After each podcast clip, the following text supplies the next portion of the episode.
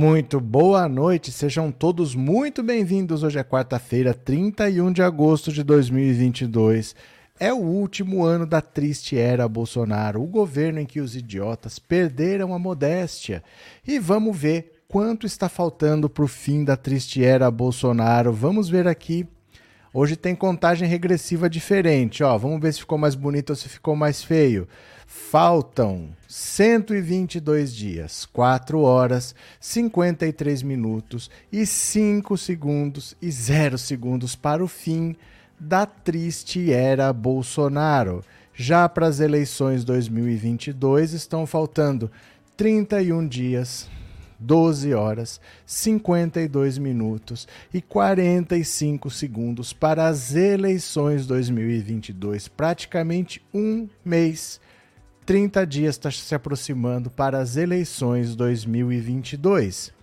Então vejam só agora. Agora as mentiras não têm mais espaço. Porque, veja, Bolsonaro estava dizendo que ia colocar um Auxílio Brasil de 600 reais o ano que vem e não vai, vai só até dezembro. Mas ele disse: não, não, não, eu vou sim, é mentira que eu não vou pôr. O orçamento está feito. O orçamento para o ano que vem está pronto e ele só prevê Auxílio Brasil de 405 reais. Ou seja, são 400 reais mais 11% de aumento, que deve ser a, a reposição da inflação, mas só isso. Mais nada, mais 11%? Não, mais 1%. mais 1%, são só R$ reais, 1.1%, mais nada. Só isso, de 400 para 405 numa inflação que está disparando. Se fosse 10%, seriam 440, mas não, são 405. Ele vai passar de 400 para 405, é 1,1% mais nada de aumento.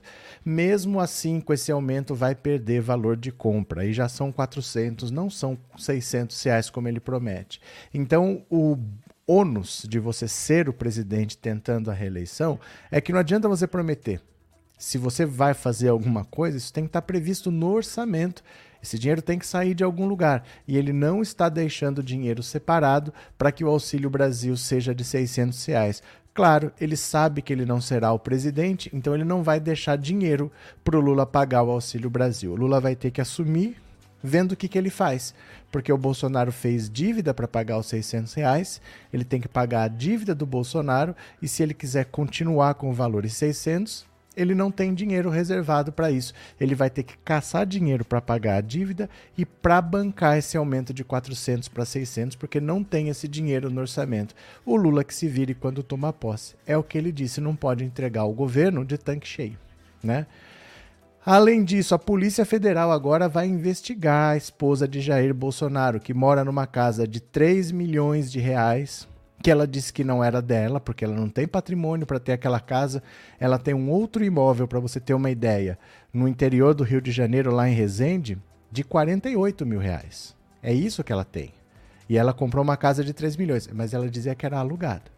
Que essa casa não era dela, que essa casa era alugada. Só que ela declarou à Justiça Eleitoral ser a proprietária do imóvel, porque agora que ela quer ser candidata a deputada distrital, lá em Brasília, ela precisa declarar os bens e ela se declarou dona do imóvel. Como ela comprou? Ela tem salário de 8 mil reais. Ela disse que pagava aluguel de 8 mil reais, o que já é difícil de explicar, gastar todo o salário em aluguel, mas agora ela, ela confessou que tem coisa errada nessa transação, porque nem de longe ela tem patrimônio para morar numa mansão de 3 milhões de reais em Brasília. Ela não tem como ter comprado, mas ela mesma declarou à Justiça Eleitoral que ela comprou. No dia seguinte de você descobrir 50, 51 imóveis de 107 da família Bolsonaro comprados com alguma quantidade de dinheiro vivo, o que em valores atuais dá mais de 26 milhões de reais em dinheiro vivo. Essa família realmente é muito honesta, né? Bastante honesta. E Ciro Gomes deu uma pisada na bola que eu já não considero mais pisada da bola. É simplesmente o que ele é ele disse numa palestra para empresários que pobre é burro. Basicamente é isso. Não vou nem explicar muito porque vocês vão ter que ver. Vocês vão ter que ver que Bolsonaro disse que pobre é burro, eu não vou nem falar muita coisa. Ele que acha que é contra o identitarismo da esquerda, isso divide o nosso povo, essas bobagens de lutar contra racismo e contra machismo, tem que pensar na economia. Agora a gente entende por quê. Ele diz com todas as letras isso e vocês vão ver por si sós tá? Eu já vou mostrar aqui. De novo, gente, eu vou pedir para vocês seguirem essas redes sociais que não estão aqui de enfeite, porque se dá problema num canal e você só segue esse canal, como eu posso te avisar? Esse canal ficou impedido de fazer lives por uma semana, mas eu não deixei de fazer lives. Eu usei o outro canal, que é o canal Olha Isso, mas como eu posso te avisar se você só segue esse canal? Então eu mando o link desse canal todos os dias para você no final da live. Lembra que eu termino falando assim? Agora vamos fazer o resumo do dia no canal. Olha aí, se manda um link, você nunca clicou. Se você tivesse clicado, você não tinha deixado de ver as lives. As lives estão no grupo do Facebook, estão no Twitter e estão nessa rede roxinha aqui que eu peço para vocês seguirem e que vocês não seguem. Então, por favor, sigam as redes para eu poder falar com vocês. Ó, siga essa rede aqui, ó, assiste lá. As lives estão lá a semana toda, tá bom? Eu preciso ter é, meios de me comunicar com vocês, porque isso aqui não é meu. É do YouTube. O YouTube é dono desse canal, no fundo. Ele cede o espaço. Mas o canal é dele. Se ele quiser deletar meu canal de hoje para amanhã, ele deleta. E eu não tenho como falar com vocês. Então me sigam nas outras redes sociais. Assista a live por aqui. E daqui a pouco eu vou te mandar o link do outro canal, porque hoje a gente volta a fazer o resumo do dia. Tá bom? Deixa eu ver aqui. É, Silenga, boa noite a todos. Joyeuse Ani e sem medo de ser feliz, Lula lá apertando 13. Gente, eu vou pedir encarecidamente um favor a todos vocês. Vamos todos falar uma língua só. Sabe por quê? Porque sou pedante. Sou pedante, sabe? Tá, tá uma mania agora de as pessoas mandarem perguntas em inglês, em francês, em espanhol. Eu entendo, mas qual é o objetivo? Por que isso? Vamos todos tentar falar uma língua só para facilitar a comunicação, porque para mim fica constrangedor eu ter que ler uma pergunta em outro idioma, porque parece que um está querendo ser mais que o outro e não é o objetivo do canal. Vocês entendem? Vocês conseguem não fazer mais isso? Não sei porque está cada vez mais comum. Eu acho que às vezes um começa e o outro vai fazendo, outro vai fazendo. Evitem isso. Tá? Por favor, assim, de coração, vamos todos mantendo uma linguagem comum, porque a gente já trata de um tema comum e a gente se entende, tá? Por favor, de verdade assim, para não ficar constrangedor para ninguém, para ficar acessível para todo mundo. Eu já não leio mensagens só de membro, porque eu não quero que a pessoa se sinta constrangida. Eu leio mensagem de quem não paga normalmente, eu leio mensagem que não é super chat.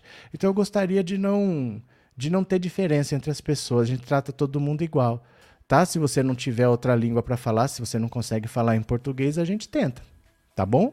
Mas se puder, vamos evitar para ficar tudo bonitinho para todo mundo. Pode ser? Conto com vocês, valeu? Então vamos lá, vamos ver aqui as notícias. Bolsonaro vai ter que explicar a esposa agora que é dona de mansão sem ter salário para isso. Vamos ver aqui, olha. PF pede à Justiça Federal para investigar compra de mansão por ex-mulher de Bolsonaro. O bicho vai pegar porque ela não tem patrimônio, ela no mínimo cometeu um lapso. Ela esqueceu que ela mentiu que ela não é a dona da casa e declarou.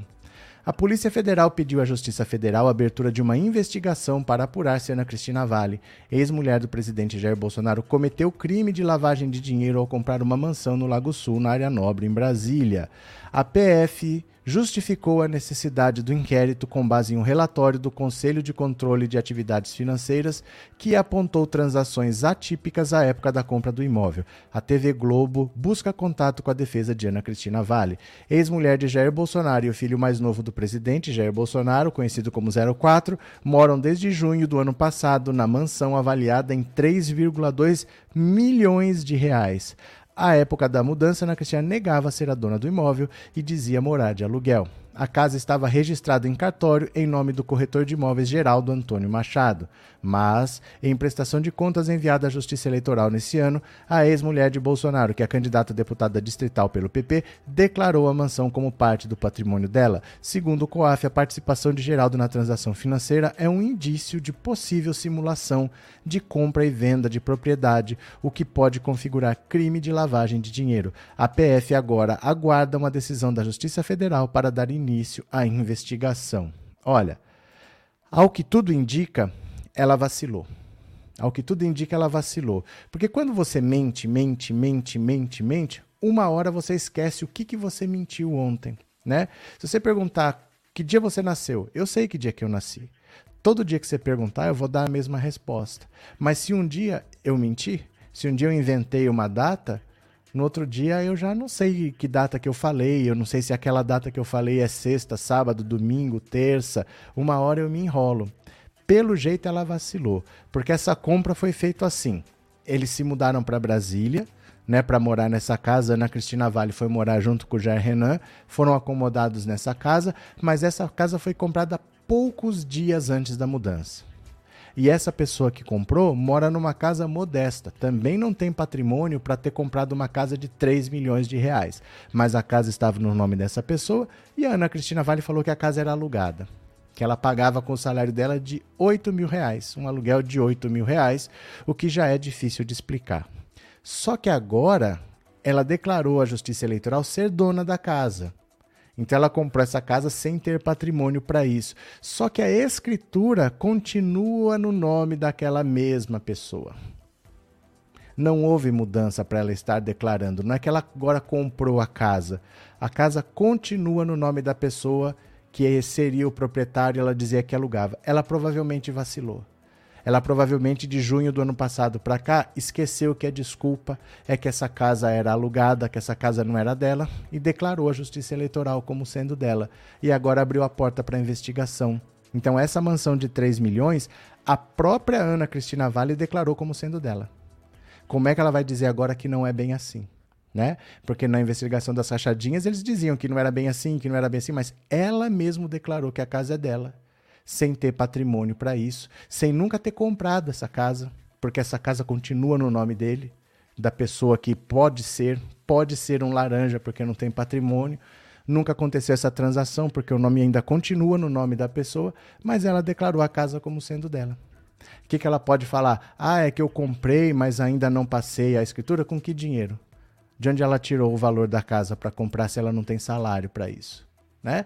Agora a Polícia Federal vai investigar e a declaração foi dela. Então dizer que ela simplesmente errou, ah, eu esqueci que essa casa de 3 milhões não é minha, que eu pago aluguel todo mês, difícil encaixar. Essa família é bem corrupta, é um bando de ladrão, de bandido que vive comprando e vendendo casa, mas quem tem que investigar é o filho do Lula. Né? O filho do Lula que tem uma Ferrari de ouro, a filha da Dilma que é dona da Avan, Agora, os filhos da família Bolsonaro, as ex-esposas da família Bolsonaro, nunca acontece nada para gadaiada, né? Impressionante. É, Rafael, agora é que o Bozo não vai dar as caras mesmo só em podcast na Jovem Pan e naquele Instagram. Não, na Jovem Pan ele já cancelou. Ele ia na Jovem Pan segunda-feira, depois do debate, ele já cancelou. Porque ele não pode ir para lugar nenhum, mesmo em ambiente controlado, porque ele é incontrolável apesar do ambiente ser controlado, mas ele é incontrolável. A campanha dele está com medo de, da reação dele. É bem complicado, né? Cadê? O ruim é que a justiça está toda aparelhada. Não, não existe justiça toda aparelhada. O que existe é um presidente que interfere. Não é justiça aparelhada. No caso do Flávio Bolsonaro, todo mundo fez tudo. O presidente interferiu e parou a investigação. E o presidente está saindo do governo. A justiça não deixou de trabalhar, muito pelo contrário. Todo mundo foi preso na investigação lá da Furna da Onça. O Flávio só não foi preso por ser filho do presidente, não é a justiça que não trabalhou. A investigação foi feita, foi dado busca e apreensão, quebra de sigilo bancário. O Flávio Bolsonaro prestou depoimento, a esposa dele prestou depoimento. Tudo foi feito. Mas o Bolsonaro conseguiu parar no STJ, arrumou um foro privilegiado para o filho, tirou a investigação do juiz Flávio Itabaiana do Rio de Janeiro, jogou para Brasília, caiu no STJ. Ele conseguiu fazer isso aí nos bastidores, mas ele está deixando de ser o presidente. Então autoriza-se a investigação, essa investigação começa e vai.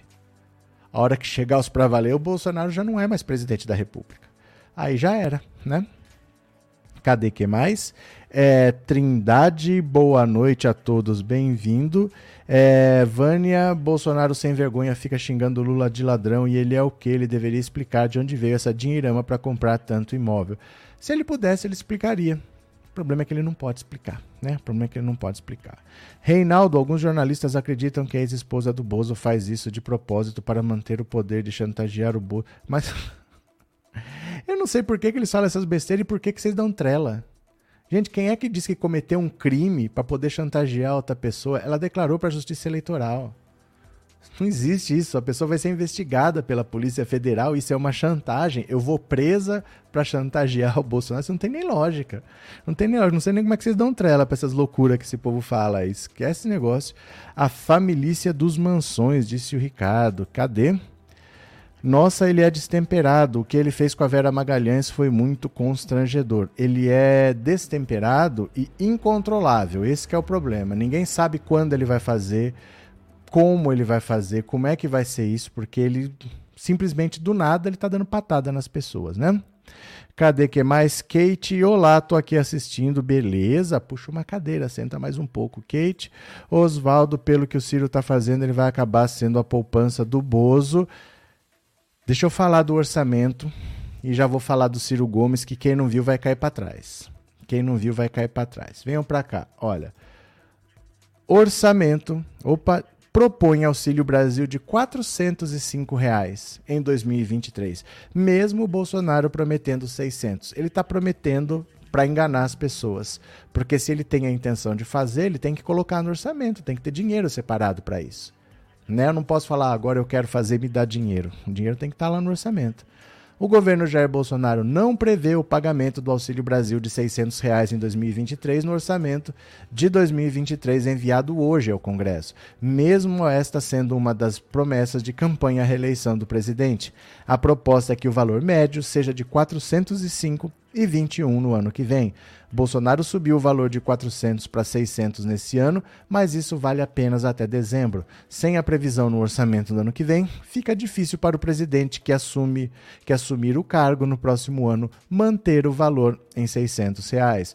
O Ministério da Economia apresentou o projeto da lei orçamentária anual nos, par, nos parla, aos parlamentares nesta quarta-feira, data limite para o envio de propostas. O orçamento, o governo diz que vai buscar aumentar o valor do auxílio de forma permanente, mas não diz como.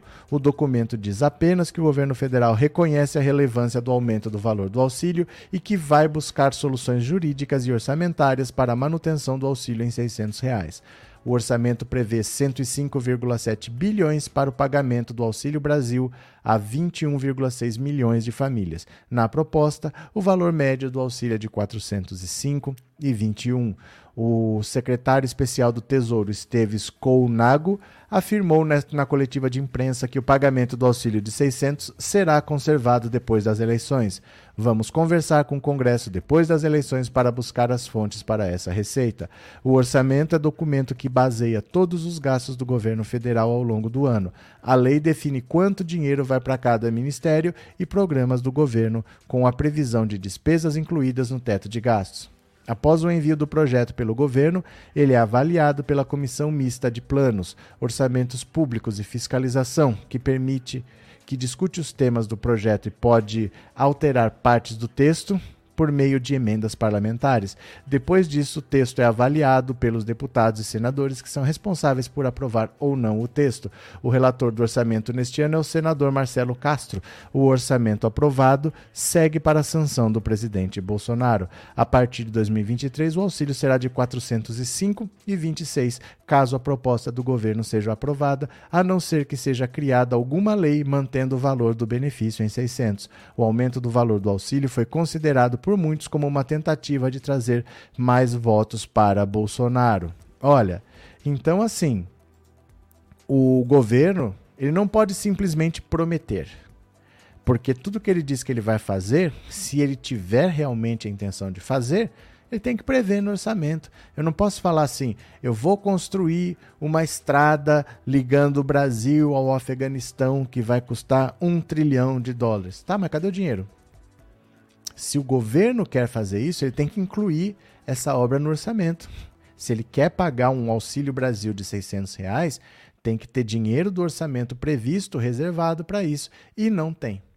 Não tem porque o aumento para 600 é eleitoreiro. O Bolsonaro sabe que não é ele que será o presidente, então ele vai deixar o governo com 600 para não ter dinheiro para o Lula manter, para cair para 400 e ele fala: "Tá vendo? Comigo era 600. Vocês não votaram em mim, o Lula baixou". É isso que ele vai fazer, né? Cadê que mais? Deixa eu ler vocês aqui.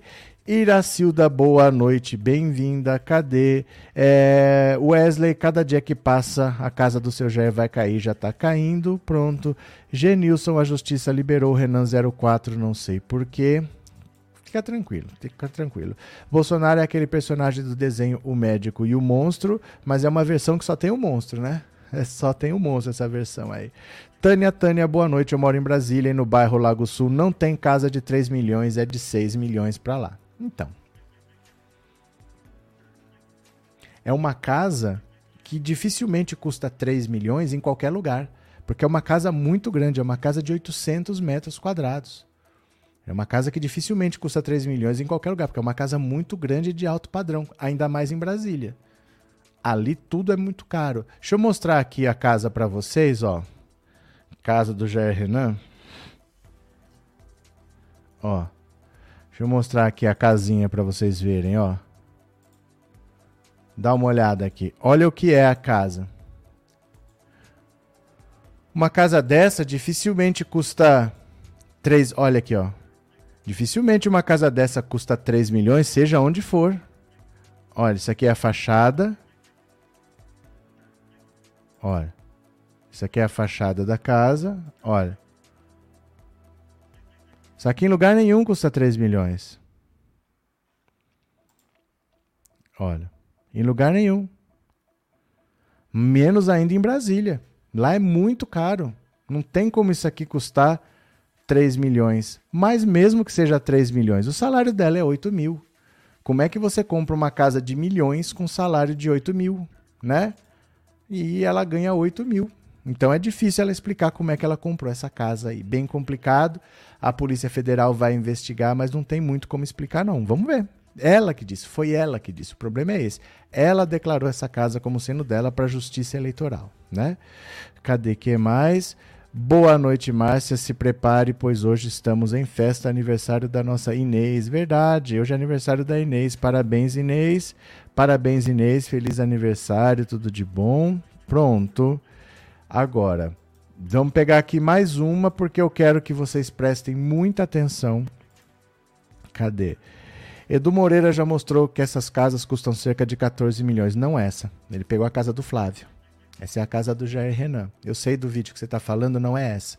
A casa que ele mostrou é do Flávio Bolsonaro, que ele disse que custou 6. E deve custar no mínimo 14. Mas essa é outra. Essa é a do Jair Renan. Tem muita mansão, gente. Tem muita mansão essa família aí. Ó, eu quero que vocês vejam o que, que o Ciro Gomes falou. Porque assim, é, tem algum cirista aqui? Se tiver algum cirista aqui, eu quero que se apresente. Algum cirista aqui que se apresente, porque é difícil defender. Dá uma olhada aqui, ó. Ciro sugere que pessoas da favela não entendem de economia e em fala a empresários. Olha só o que, que ele fez. O candidato do PDT à presidência, Ciro Gomes, sugeriu em evento com empresários no Rio de Janeiro, nessa quarta, que moradores de favela não entendem de economia. Após discursar na sede da Federação das Indústrias do Estado do Rio, sobre seu plano de governo, Ciro agradeceu ao elogio feito pelo empresário Luiz Césio Caetano que classificou a fala do pedetista como uma aula, afirmando que, na verdade, participou de um comício para gente preparada. Na verdade, é um comício, né? Um comício para gente preparada. Você imagina eu explicar isso na favela, né? Disparou. Olha aqui, ó. Ai, meu Deus do céu. Vamos ver aqui, ó. Caetano, por favor. Candidato Ciro Gomes, parabéns pela sua aula. Obrigado. Acho que foi uma aula, pelo menos para mim foi. Na verdade é um comício, né? Não, mas, mas, um comício é, para é... gente preparado. Você imagina eu explicar isso na favela, né? Esse é um serviço Exatamente. Pesado. Eu acho que aqui nós tivemos um ambiente em que é, você pôde expor, né?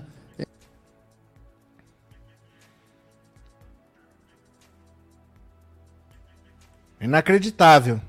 O cara mais preparado, mais preparado, ele tem um plano mais preparado Caetano, por favor. Candidato Ciro Gomes, parabéns pela sua aula. Obrigado. Acho que foi uma aula, pelo menos para mim foi. Na verdade é um comício, né? Não, mas, mas, um comício é, para a gente preparado. Você imagina eu explicar isso na favela, né? Esse é o Exatamente. Pesado. Eu acho que aqui nós tivemos um ambiente em que é, você pôde expor né, essa sua, sua metodologia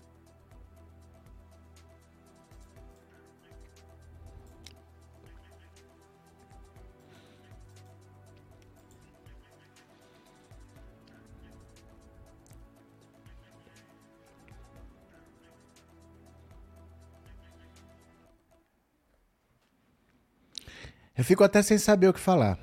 De verdade, assim, porque eu acho isso tão indigno.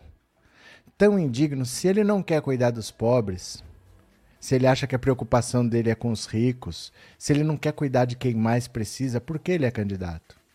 Por que ele está na política? Qual é o objetivo dele?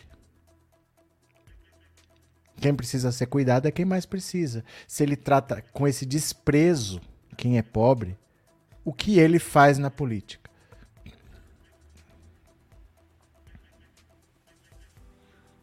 Eu não sei de verdade assim, eu fico sem saber o que falar, mas eu sei o que escrever. Vamos lá pro Twitter, todo mundo. Vamos twittar aqui, ó.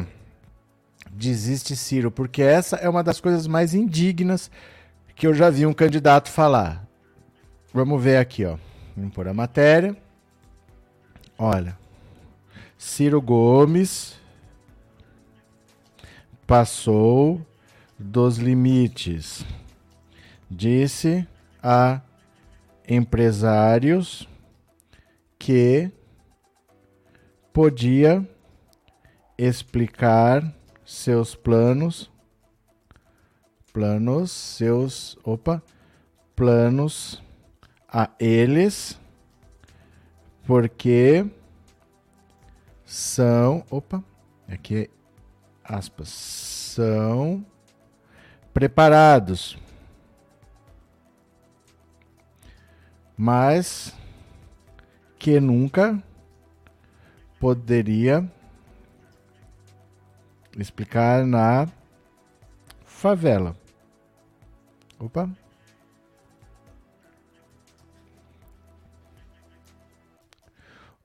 Um vídeo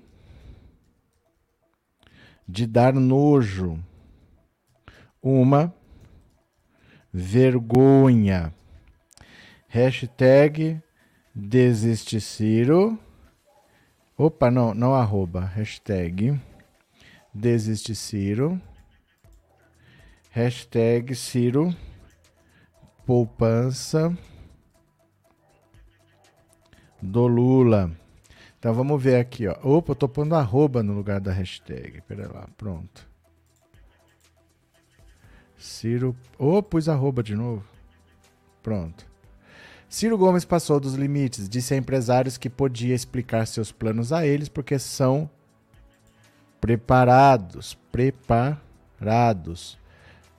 Vou por pessoas. Pessoas preparadas mas que nunca, não vou por jamais. Jamais poderia explicar na favela. Um vídeo de dar nojo, uma vergonha, desiste Ciro, Ciro poupança do Lula. Eu falo para vocês assim, tem coisas que, por mais que você já tenha visto, por mais que você já esteja acostumado a ver absurdos, tem coisas que parece que são difíceis de você entender. Clica aí, ó. Já sabe, né? Vai lá, compartilha, dá retweetar, coloca a hashtag Desiste Ciro, comenta nesse post, tá? Para impulsionar, porque ele lê e incomoda ele. O Ciro dizendo com todas as letras que ele jamais poderia explicar isso na favela, ele poderia explicar para gente preparada como os empresários. Então, se ele não sabe se falar com os pobres, ele não pode ser presidente da República. Simples assim, né? Cadê? Ai, meu Deus do céu, depois dessas ciristas não percam seu voto. É, não sei se precisava. É mais do que claro quem é Bolsonaro. Mas assim, é, é incrível você ver isso em vídeo com todas as letras, né? Ciro é um bom exemplo de tudo que não se deve ser, disse a Márcia. Boa noite, Walter. Boa noite, Marlene. Ciro e Bozo machista anda, acha falando essas coisas que vai ganhar voto, pode se despedir de ser candidato, disse Marlene. Paulo, Ciro perdeu todos os meus respeitos e tem mais Ciro e Bolsonaro em um segundo turno. Acho que eu votaria no Bolsonaro. Paulo Santos. Olá, Jesus Henrique, amigos do canal. Boa noite, boa sorte para todos nós. Cadê Ana e Carolina? Neuza Del Conte é muito aluno cotista, tem um desempenho bem melhor porque tem que estudar e se esforçar mais. Eu mesma fiz até o terceiro ano, voltei a estudar depois dos 30 e tirei 9.8 no Enem, estudando sozinha. Parabéns, Anne. Cadê Antônio Albani? Que sujeito preconceituoso. Ele quer, ele quer na política se promover em torno do seu objetivo pessoal né? A Lise, não sei se sinto raiva ou pena de uma pessoa dessa. Eu fico sem palavras. Eu fico sem palavras. Eu não sei o que dizer realmente com uma pessoa que tem a coragem de pensar, de falar isso e ainda entra na política, que é um lugar onde você pelo menos tem que tentar cuidar das pessoas, né? É... Inês Nascimento, depois dessa, acabou se imbecil. Muito triste, né? Cadê? Meu Deus do céu. É, Alessio, o apartamento que ela mora não é dela, é do ex-senador Eunício, que está entrando com ação de despejo. O apartamento em que ele mora, o Ciro, está sendo com ação de despejo, pois Ciro não está pagando aluguel. Não sei se é isso, viu? Não sei se é isso, porque o. Como é que chama? O Eunício ganhou uma ação de difamação contra o Ciro Gomes, porque o Ciro Gomes disse que o Lula tá, tá aliado ao Eunício, ele deu não sei o que pro Eunício roubar, o, Lula, o Ciro sempre fala isso, o Eunício entrou na justiça e ganhou uma indenização. Não sei se é exatamente isso não, viu? É, felicitações Inês, muitos anos de vida com saúde e muitas felicidades. Cadê? É, o senhor acha que no 7 de setembro o Bolsonaro vai por tudo ou nada? Não vai acontecer nada, Leandro acontecer nada como não aconteceu nada no 7 de setembro passado. No dia 8 ele estava pedindo pinico para Alexandre de Moraes, né? Se o Ciro continuar assim, os votos dele vão para o Lula no primeiro turno. Deixa eu falar aqui.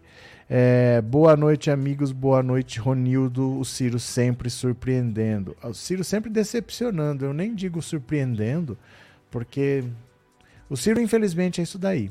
Né? O Ciro, infelizmente, é isso daí.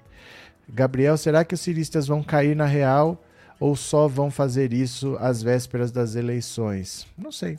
Vai depender de vocês irem lá no Twitter, retweetarem, fazer essa informação ir para frente para que chegue a eles. Né? Eles precisam ver isso daí para verem quem que eles estão votando. Vamos ver se a gente consegue levar para lá. Viu? É, deixa eu ver aqui mais uma para vocês. Ó, eu vou fazer uma pergunta para você responder no WhatsApp, aqui ó, 14997790615. Esse número é o WhatsApp, também é Pix. Então eu quero que você responda para mim o seguinte: você acha que o PT, a partir de agora, que falta um mês para as eleições, deve aumentar a agressividade com o Bolsonaro, deve manter, é, bater mais no Bolsonaro, deve ir para cima do Bolsonaro? Ou você acha que é só ficar parado, esperar o tempo passar, sem sair muito da linha. O que, que você acha? O PT deve ir para cima, deve bater no Bolsonaro, deve agredir, deve chamar de ladrão, deve falar dos crimes, deve partir para porrada ou deve ficar na boa, esperar o tempo passar? Qual que é a sua opinião? Você vai me dizer aqui, ó, no 997790615, viu? Cadê? É...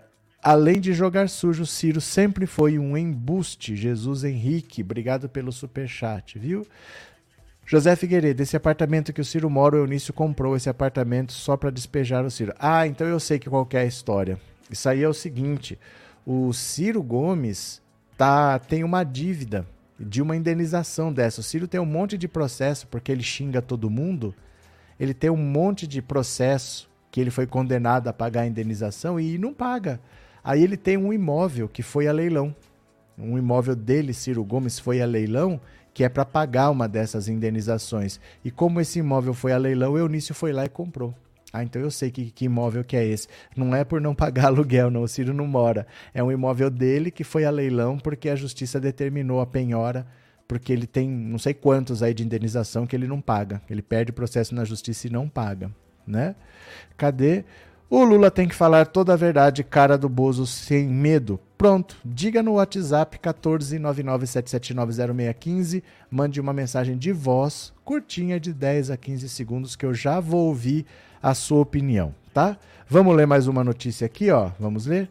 QG de Bolsonaro ainda conta com o impacto do Auxílio Brasil.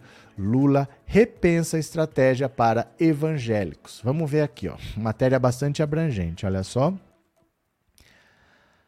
A equipe de campanha de Jair Bolsonaro admite que o Auxílio Brasil de 600 reais não teve até aqui o impacto esperado na campanha do presidente à reeleição. O benefício, que era de 400, passou para 600 nesse mês, após o Congresso controlado pelo Centrão que comanda também o governo, dar aval ao presidente da República para descumprir regras fiscais em ano eleitoral. A primeira pesquisa IPEC, feita após o início do pagamento dos pagamentos turbinados entre 14, 12 e 14 de agosto, apontou Lula com 44 e Bolsonaro com 32. A mesma coisa.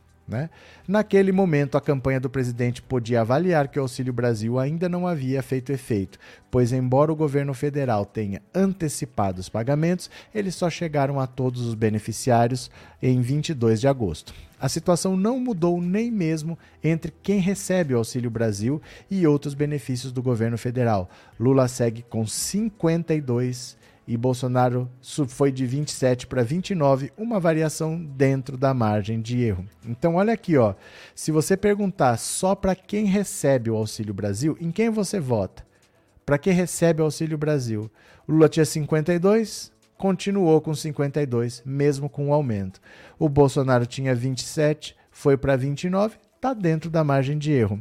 O Ciro foi de 5 para 8, é um crescimentozinho que não quer dizer muita coisa, porque o Ciro não vai para lugar nenhum mesmo, né? Ainda assim, a equipe da campanha do presidente da República acredita que o Auxílio Brasil ainda pode fazer algum efeito, especialmente se somado à redução no preço dos combustíveis. Aí é que tá. Ou eles mentem, ou eles são idiotas demais, porque o público pobre que recebe o Auxílio Brasil é um. O que compra a gasolina é outro. Quem ganha de zero a dois salários mínimos, em geral, não tem carro. É muito difícil você ter uma família, ter uma renda de zero a dois salários mínimos e ainda ter carro. Muito difícil, o salário é muito baixo. A pessoa ganha R$ 1.500, ela consegue manter o carro? Muito difícil. Então, quem está se beneficiando da redução dos combustíveis é a classe média. A classe média já vota no Bolsonaro. A classe baixa que não vota está sofrendo é no supermercado com a inflação dos alimentos. Bolsonaro tirou o imposto da gasolina e não tirou dos alimentos. Então isso não vai ajudar a aumentar a popularidade dele entre os pobres, né? O QG da reeleição também pretende insistir na estratégia de colar em Lula a pecha de corrupto, o que vem fazendo desde o início da campanha eleitoral e como ficou evidente no tipo de ataques feitos por Bolsonaro ao petista durante o debate. A direita tenta colar essa pecha no Lula desde os anos 70, né? Em relação aos evangélicos, a equipe de Bolsonaro avalia que o espaço para crescimento da vantagem do presidente em relação ao petista se aproxima do limite. No IPEC, Bolsonaro foi de 47 para 48 e Lula de 29 para 26, variação dentro da margem de erro. Ó, entre os evangélicos, Bolsonaro tinha 47, foi para 48, praticamente estagnou. O Lula foi de 29 para 26, mas não mudou muita coisa, né? Já o comitê de campanha de Lula vai revisar a estratégia para o eleitorado evangélico e, além de explorar mais a defesa das armas de fogo feita pelo Bolsonaro, algo que avaliam os petistas desgasta o presidente com esse público, pretende buscar o apoio de cantoras que são do segmento e possam ajudar o ex-presidente a dialogar melhor com, as, com essas eleitoras. A equipe de campanha do PT também costura um encontro entre lideranças evangélicas no Rio de Janeiro, terceiro maior colégio eleitoral do país, a ocorrer na semana de 8 de setembro. O novo IPEC também estimulou as campanhas de Lula e Bolsonaro a reforçar a busca por eleitores de Ciro, que segue estagnado com um dígito, 7 e era 6. A campanha do PDT, a ideia é continuar a acenar para o eleitor do pedetista, apostando numa maior identificação dele com a esquerda. Já a equipe de Bolsonaro trabalha para evitar que Ciro declare apoio a Lula ainda no primeiro turno. Além disso, investe em viralizar críticas do pedetista ao petista, como o trecho do debate da Band em que Ciro afirma que Lula estava preso e por isso não foi para Paris no segundo turno de 2018. Mas não adianta. Mas não adianta, não há o que fazer. O Ciro Gomes não vai apoiar o Lula, não é com isso que eles têm que se preocupar. O que eles têm que se preocupar não é com o Ciro, é com o eleitor do Ciro. Porque o eleitor do Ciro pode provocar um segundo turno. O eleitor do Ciro é aquele eleitor que não quer votar nem no Lula nem no Bolsonaro. Então ele vota no Ciro.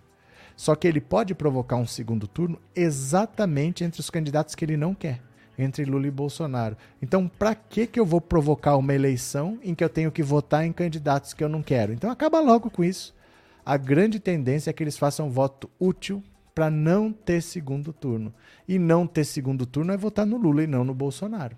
Já que ele, são os dois candidatos que ele não quer, por que ele vai provocar um segundo turno? Por que ele vai votar no Ciro ou por que ele vai votar no Bolsonaro? Ele vai votar no Lula para acabar, porque são dois candidatos que ele não quer. Se ele quisesse, ele já estaria votando. Se ele está optando pelo Ciro é porque ele não quer nenhum dos dois. Então ele vai provocar um segundo turno sem os dois, né? Ai, meu Deus, André Artesanato. Ele falou no Flow que com a redução do imposto que ele deu, um jet ski vai de 90 para 80 mil. Ai, meu Deus do céu. Daqui a pouco dá para comprar uma casa só economizando no jet ski, né? Val Silva, uma vendedora falou que vota em Lula e que quer que Bolsonaro se F. Eu falei para ela que ele baixou a gasolina e não adiantou nada. Ela disse: Eu não tenho carro, eu como é arroz e feijão. É muito claro isso, porque as mulheres fazem as compras. É muito difícil você tapear quem faz as compras, porque a coisa tá difícil. Tá muito difícil, né? Cadê? É, meu Deus, Paulo Santos, o que aconteceu, Gabriel?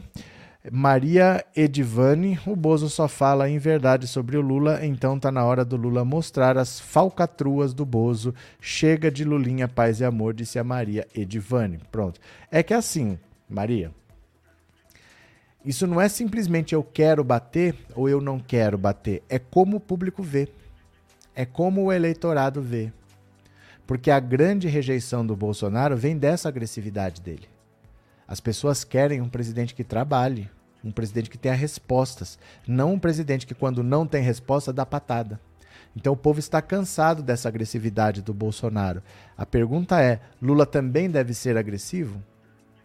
Agora, se você falar que não, então deixa o Bolsonaro bater, esse é que é o dilema. Não é se deve ou se não deve, pura e simplesmente. É que tem consequências, né? É que tem consequência. Ninguém aguenta mais o Bolsonaro. Ninguém aguenta mais essa agressividade dele. Então eu devo ser agressivo nesse momento? Para rebater? O público aguenta isso? O público já não está cansado disso? Agora, se eu não for agressivo, eu deixo ele me bater e fico quieto, fico tomando pancada? Essa é que é a grande dúvida, não é tão simples assim. Pensa aí, responde no WhatsApp. Bora. Sandra, os gados gostaram da grosseria do Bozo no debate. Claro, só ficam com ele por causa disso, porque ele é essa, esse pedaço de cavalo, né? Obrigado, Sandra, obrigado pelo super chat. Quero ver só o preço dos combustíveis no dia 2 de outubro, quando o Bozo perder a eleição. Não, enquanto ele estiver lá, vai ser a mesma coisa. Ele não vai mexer. Ele vai mexer quando for para o Lula assumir, para falar que o aumento é por causa do Lula. Você entendeu? Não vai fazer isso no dia 2, porque aí é o governo dele. O que ele vai querer falar é: comigo estava barato eu consegui baratear. Vocês botaram esse cara, a primeira coisa que ele fez foi aumentar os combustíveis. Ele vai deixar baixo para deixar o governo no limite, sem receber imposto, porque o preço está baixo porque ele está retirando o imposto. Então o governo vai ter menos dinheiro para usar. Ele vai deixar o pepino para lá. Dane-se. Ele vai falar: olha, ele que tirou aí, ó, eu deixei sem, né? Cadê? Guia Martins, antes de conhecer o seu canal através do Aquias, eu votava, eu votava quem simpatizava, não sabia o que era direita e esquerda, hoje sei por causa do senhor. Muito obrigado pelas palavras, Guia. Obrigado de coração por ser membro também. Viu? Deixa eu ver aqui quem mais está por aqui.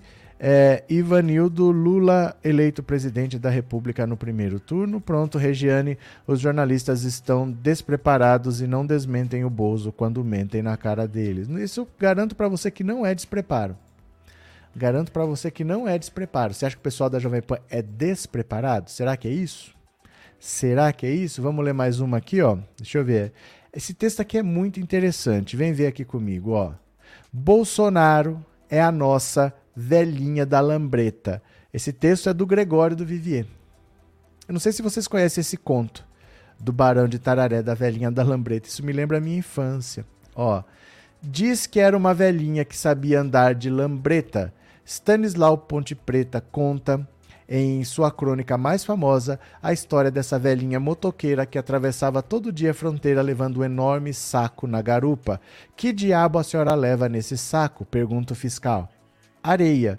O fiscal descrente inspeciona o saco e sempre é areia. Todo dia a história se repete. A velhinha passa com seu saco e todo dia ele inspeciona, mas é sempre areia. O fiscal, morto de curiosidade, promete que não vai prendê-la. Só quer mesmo saber. Promete que não espalha? Pergunta a velhinha, que então confessa que estava o que estava contrabandeando o tempo todo. Lambreta. Vocês entenderam? Esse conto ele é muito divertido. Eu vou terminar de ler a matéria. Só para quem não entendeu. O conto diz que na fronteira tinha uma velhinha que todo dia passava de lambreta. E o fiscal falou: tem alguma coisa essa velha passar com esse saco aí atrás todo dia. Foi lá, parou e só tinha areia. Aí no outro dia parou e só tinha areia. E foi parando, parando, parando, que não é possível essa mulher passar todo dia aqui com areia. Alguma coisa tem. E só areia, só areia, só areia, e ela passava, e ela passava, e ela passava. Aí um dia ele falou: Olha, eu prometo que eu não vou prender a senhora, não vou falar nada. É que eu tô há 30 anos aqui, eu tenho experiência, eu sei que tem alguma coisa e eu não vou fazer nada, mas eu preciso saber. O que, que a senhora está contrabandeando? Ela falou: lambreta. Entendeu? É, olha só. Bolsonaro é a velhinha da lambreta. O parlamentar descobriu ao longo de 30 anos de vida pública a solução perfeita para multiplicar o patrimônio e passar despercebido: colocar um bode na sala. Não acho que Bolsonaro acredite nos descalabros que diz. O candidato teve uma epifania talvez a única de sua vida, descobriu que se ele elogiar torturador, condecorar miliciano, celebrar homofobia, ameaçar bater em mulher, ninguém vai reclamar que você empregou uma dúzia de funcionários fantasmas no seu gabinete. A estratégia não deixa de ser corajosa. Descobrimos, graças ao presidente, que caso você queira escapar das investigações por um crime comum, a melhor maneira é você cometer um crime contra a humanidade. Quem é que vai se preocupar com um cheque de 89 mil para sua esposa quando você tem 600 mil mortos nas suas costas? O crime anterior agora parece ridículo. Ou, como o nome diz, comum. E quanto maior o crime, mais lenta a justiça. O Tribunal de Haia é mais devagar que o Supremo. Bolsonaro carrega um cadáver no porta-malas do seu carro, mas ele dirige pelado, falando no celular, sem cinto de segurança, cometendo uma dúzia de infrações menores. Ninguém se lembra de checar o bagageiro, mas o cadáver está lá o tempo todo. Juliana Dalpiva descobriu que sua família comprou mais de 100 imóveis, a maioria com dinheiro vivo. Isso deveria ser o primeiro assunto a ser perguntado em todo o debate, em toda a sabatina. Voltando para a história da velhinha, a gente fica olhando para a areia, porque a areia, no caso dele, é a metanfetamina. Mas não acho que seus crimes de opinião sejam o pior que ele faz. Tem coisa grande passando por debaixo do pano. Alguém precisa lembrar de pedir a documentação dessa lambreta. É, faz sentido, faz sentido. Bolsonaro, com essa estratégia dele de falar absurdos, ele enriqueceu na política. Ninguém nunca cobrou dele as coisas que ele fala, as coisas que ele faz, porque ele dizia coisas que as pessoas queriam dizer. Tinha gente que se sentia representada. Então não tem problema, eu não quero saber. O que eu sei é que ele fala o que eu gostaria de falar, né? Regina Celi, obrigado pelo super sticker. Você que está fazendo aniversário, né? Deixa eu aproveitar aqui, ó. Cadê? Ó, aqui. Kelly Araújo dizendo feliz aniversário, saúde, amor, paz. Isso, eu vi hoje de manhã, mas não deu tempo de falar. E eu sei que tem várias pessoas fazendo aniversário, Inês, a Regina. Então deixa eu aproveitar aqui, ó, para todo mundo que está fazendo aniversário. Feliz aniversário. Eu não poderia colocar Dilma cantando parabéns, porque eu tinha medo, né? Aquele período de pré-campanha, que pode ser considerado é, campanha eleitoral antecipada, a gente não sabe o que é, mas agora vai para todo mundo que está fazendo aniversário hoje. Feliz aniversário da mamãe Dilma, parabéns. Vamos cantar parabéns para você, em cada um na sua língua. Will you join me, each one singing happy birthday in his own respective language, shall we? Ah, então, happy birthday to you, happy birthday to you, happy birthday, happy birthday to you.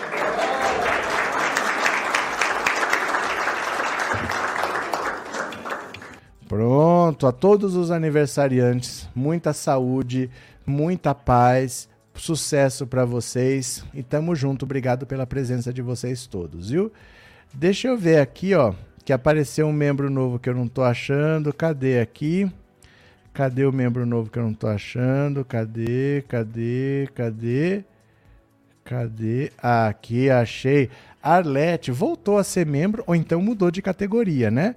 Obrigado pela confiança, obrigado pelo apoio. Fica à vontade, puxa uma cadeira que vai ter bolo. Hoje é aniversário de um monte de gente, viu? Obrigado.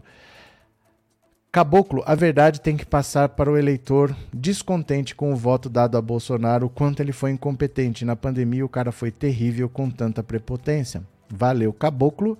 Cadê quem mais? É... Gustavo, estão dizendo que dinheiro em espécie é o modelo de moeda nacional em qualquer país e que o UOL errou, a família teria pago com moeda nacional.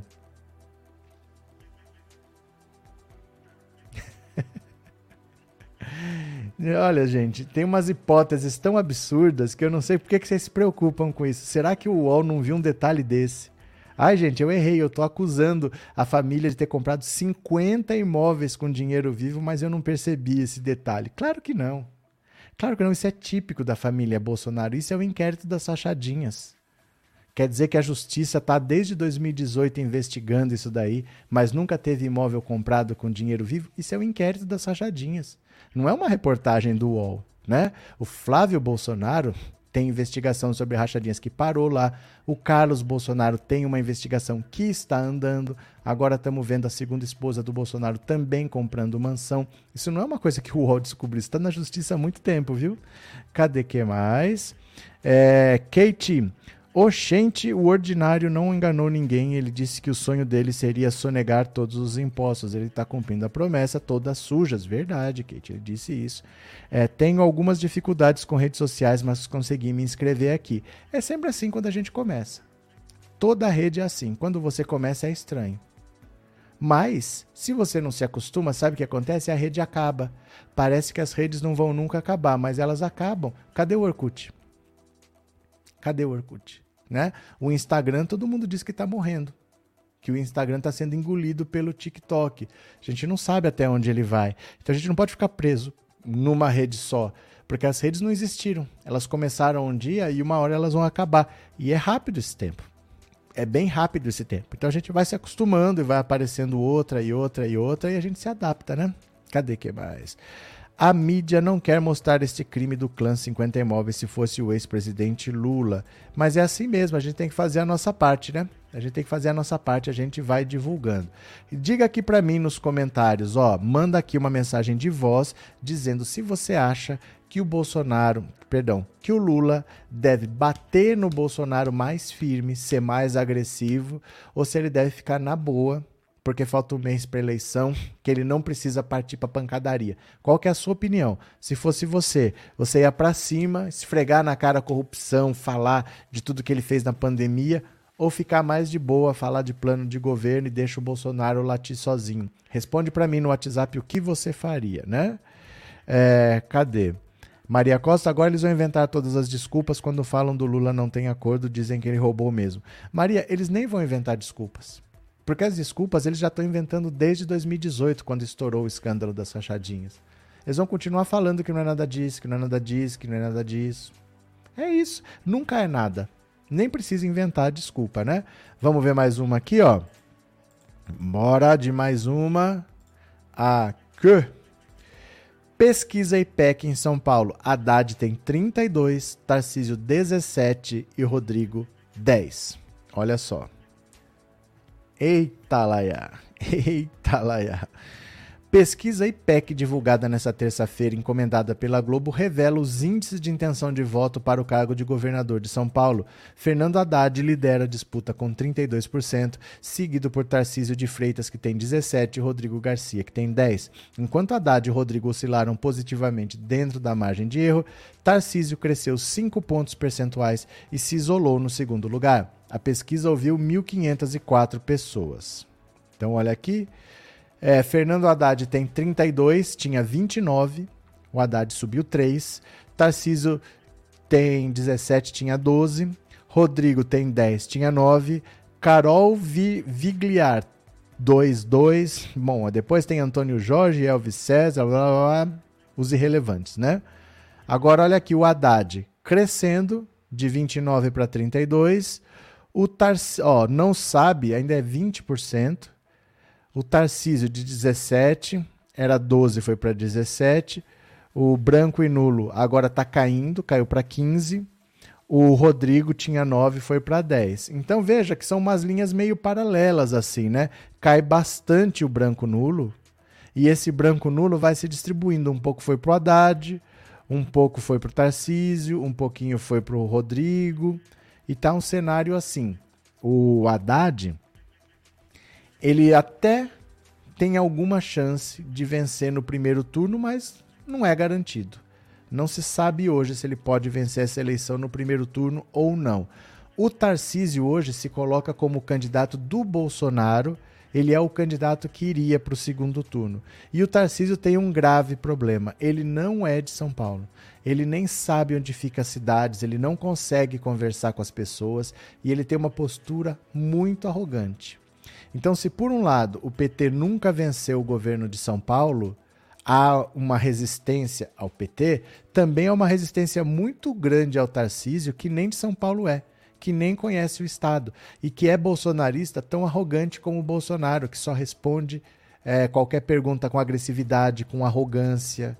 Ele teve a coragem de falar para um eleitor nas ruas, que foi dar as boas-vindas para ele, que agora as pessoas fazem assim, enquanto ele dão boas-vindas ao Estado. Ó, oh, o senhor não é daqui, seja bem-vindo.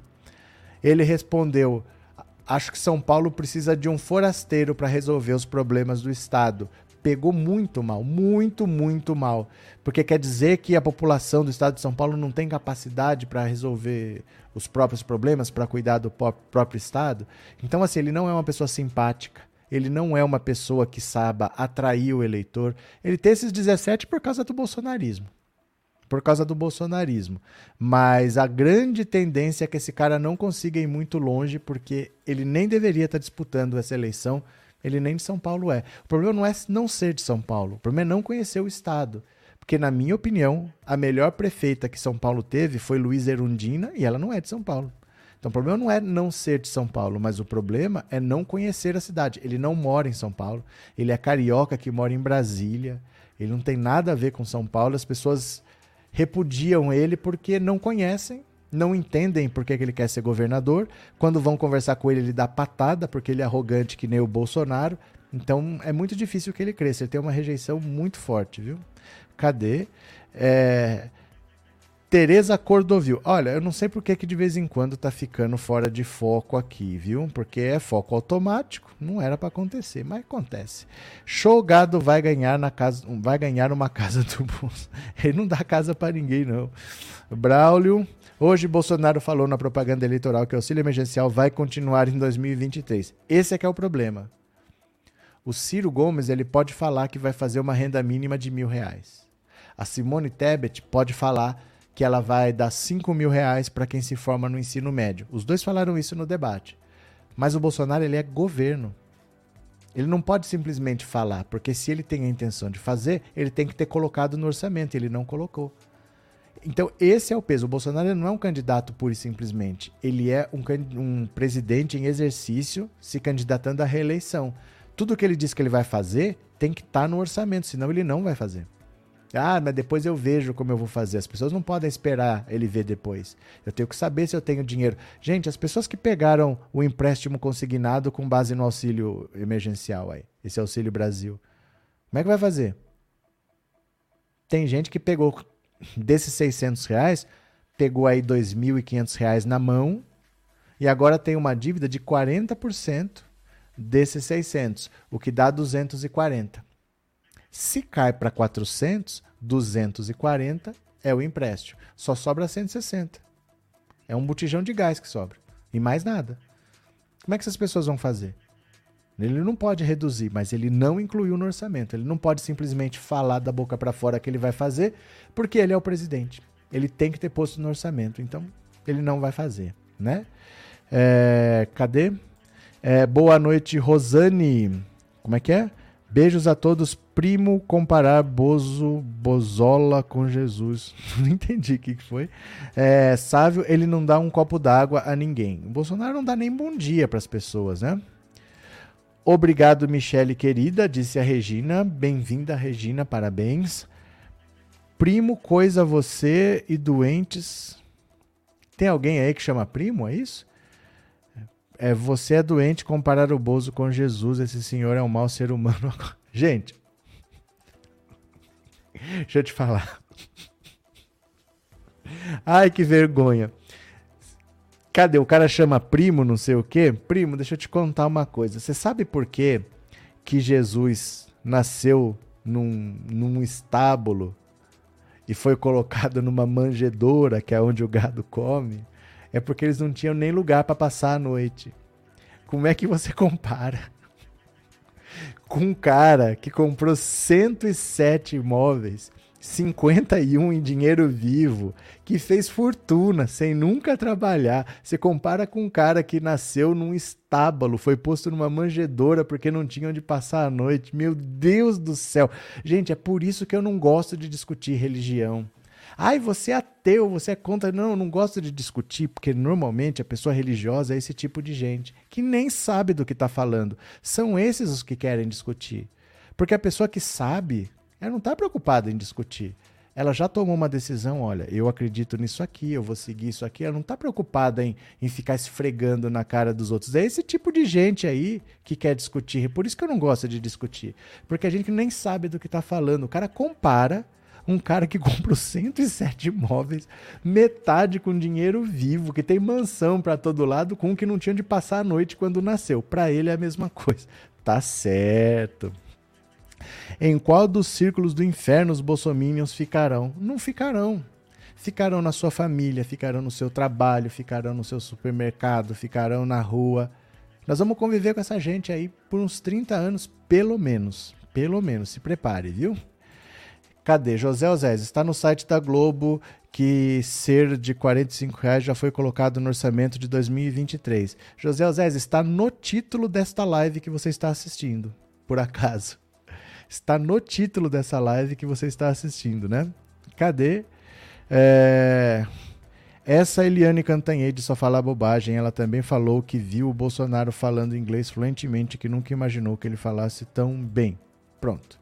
Que quem mais? Olha, eu vou ler essa notícia e depois eu vou ler a opinião, ler não, ouvir a opinião de vocês no WhatsApp. Eu perguntei se você acha que a campanha do Lula deve bater no Bolsonaro ou deve ficar mais de boa? Deve partir para agressividade ou deve ficar mais paradinho, tá? Vamos ver aqui, olha. Campanha de Bolsonaro corre em busca da bala de prata contra Lula. Olha a baixaria pintando no ar. Olha. A equipe de campanha de Jair Bolsonaro está em campo em busca de uma bala de prata contra Lula. O plano, admitem fontes do comando político do quartel-general bolsonarista, é conseguir algo relevante que seja capaz de minar a imagem e ampliar a rejeição do principal rival do presidente em um sinal eloquente de que a campanha não descarta recorrer a baixarias, aliados de Bolsonaro afirmaram, reservadamente, que as pesquisas em curso incluem informações relacionadas à família do petista. Uma das principais apostas do QG envolvia o hacker Walter Delgatti, o Vermelho, peça-chave da chamada Vaza Jato, o rumoroso vazamento de mensagens do Telegram que expôs conversas de investigação atores da Força Tarefa da Lava Jato e foi fundamental para a soltura e reabilitação política de Lula. Após se aproximar de Delgatti, que chegou a se reunir secretamente com o próprio Bolsonaro em Brasília, um grupo ligado ao comitê de campanha trabalhava para que ele fizesse revelações comprometedoras contra o PT e contra o ex-presidente. Uma das estratégias era fazer com que o hacker desse declarações indicando que a Vaza Jato foi maquinada e patrocinada pelo partido, justamente para livrar Lula dos processos a que respondia. A operação, porém, acabou prejudicada porque a trama, conduzida de maneira pouco discreta pela deputada Carla Zambelli, veio a público quando estava em pleno curso. Delgatti, como mostrou a coluna, queria dinheiro para falar. Com o vazamento da história na segunda semana de agosto, os chefes da campanha de Bolsonaro ordenaram que Zambelli e demais envolvidos na aproximação com o hacker dessem um jeito de se descolar dele. Não significa, porém, que o plano tenha sido de todo descartado. No entorno de Bolsonaro, há quem ainda considere a ideia de retomá-lo, a despeito do risco de reeditar alopragens de campanhas do passado. Olha, querer achar alguma coisa contra o Lula é muito difícil. É muito difícil porque o Lula foi virado pelo avesso pela Operação Lava Jato. Né? O Lula foi investigado pelo Ministério Público durante anos, teve vários processos contra si. Só quem condenou o Lula foi o Sérgio Moro, que depois a própria justiça reconheceu que ele foi um juiz parcial, que ele combinava tudo com a acusação. Então o Lula não teve um juiz. O julgamento do Lula não teve juiz, porque o juiz era parte da acusação. Então foi o único cara que condenou. O resto todo mundo absolveu. Todo mundo absolveu o Lula. Então o que, que se vai achar? Usar o Walter Delgatti não faz sentido. Sabe por quê? Porque ele assina embaixo de tudo que o Lula fala. O Lula fala que foi perseguido. O Lula fala que o Sérgio Moro e o Dallagnol combinavam de incriminá-lo.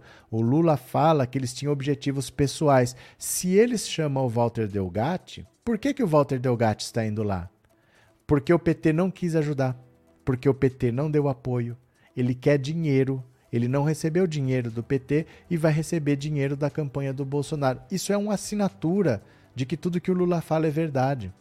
Ele não pode se juntar ao Walter Delgatti porque ele dá um atestado de veracidade para o que o Lula fala. Ele não pode embarcar nessa, ele perde o discurso de dizer que o Lula foi condenado se ele estiver do lado do Walter Delgatti. Porque a queixa do Walter Delgatti é que ele não foi recebido pelo PT, ele não recebeu ajuda do PT, ele se sentiu abandonado e procurou o Bolsonaro, porque ele quer dinheiro, mais nada do que isso. Então o Bolsonaro não pode falar que está com um cara que está decepcionado com o PT porque não recebeu dinheiro e que tem as mensagens do Lula, e então é tudo verdade. Porque se as mensagens são falsas, para que, que ele quer com um cara que não tem informações verdadeiras? Né? Ele está assinando embaixo. Cadê? É, Luiz Carlos Marques, a besta pode se levantar mesmo ferida da morte. O Lula tem que convencer os indecisos. Nos indecisos, o Bozo não tem vez ou alcance. Tá, mas isso quer dizer que ele tem que bater ou que ele tem que ficar de boa? Responde para mim no 14 997790615, né? Delgatti está procurando voltar para a cadeia, o advogado já o largou porque sabe da situação dele. É porque ele nem é hacker. Ele nem é hacker. Ele tem algum conhecimento. Ele achou um jeito de entrar no Telegram, mesmo sem ter é, a senha, sem ter a conta. Ele achou um jeito de entrar, mas ele não é um hacker. Ele não é uma pessoa que entende de sistemas, que entende de computação. Ele é um estelionatário. A verdade é essa. Ele é mais está mais para estelionatário do que para hacker. E ele quer dinheiro. Ele está preso, está em prisão domiciliar. Ele foi para Brasília sem avisar. Ele né? não poderia nem ter ido. Vamos ver.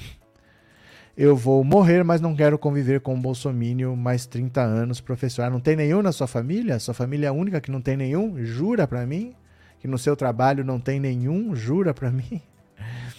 Pedro, por que esse medo do Bolsonaro se vocês falam que o ladrão ganha no primeiro turno? Ninguém tem medo do Bolsonaro. Estamos discutindo estratégias, Pedro. Nós estamos discutindo estratégias, se você não entendeu. Mas se você não entendeu, eu vou falar numa linguagem que você entende. Fica mais fácil para você entender assim, ó.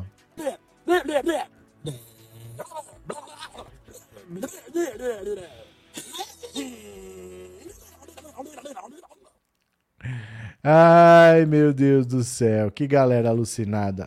Ana Santos. Nada revelado pelo tal Delgatti foi usado nos processos contra Lula porque era fruto de crime cibernético, que foi decisivo para foi a incompetência do juízo da 13ª Vara de Curitiba. Calma. Está misturando as coisas. Espera lá. Não é porque é fruto de, como é que é? Fruto de crime que não foi usado. É porque o habeas corpus é de antes. O habeas corpus já existia o advogado do Lula, o Lula foi preso em abril de 2018. O advogado entrou com habeas corpus alegando a suspeição do Sérgio Moro.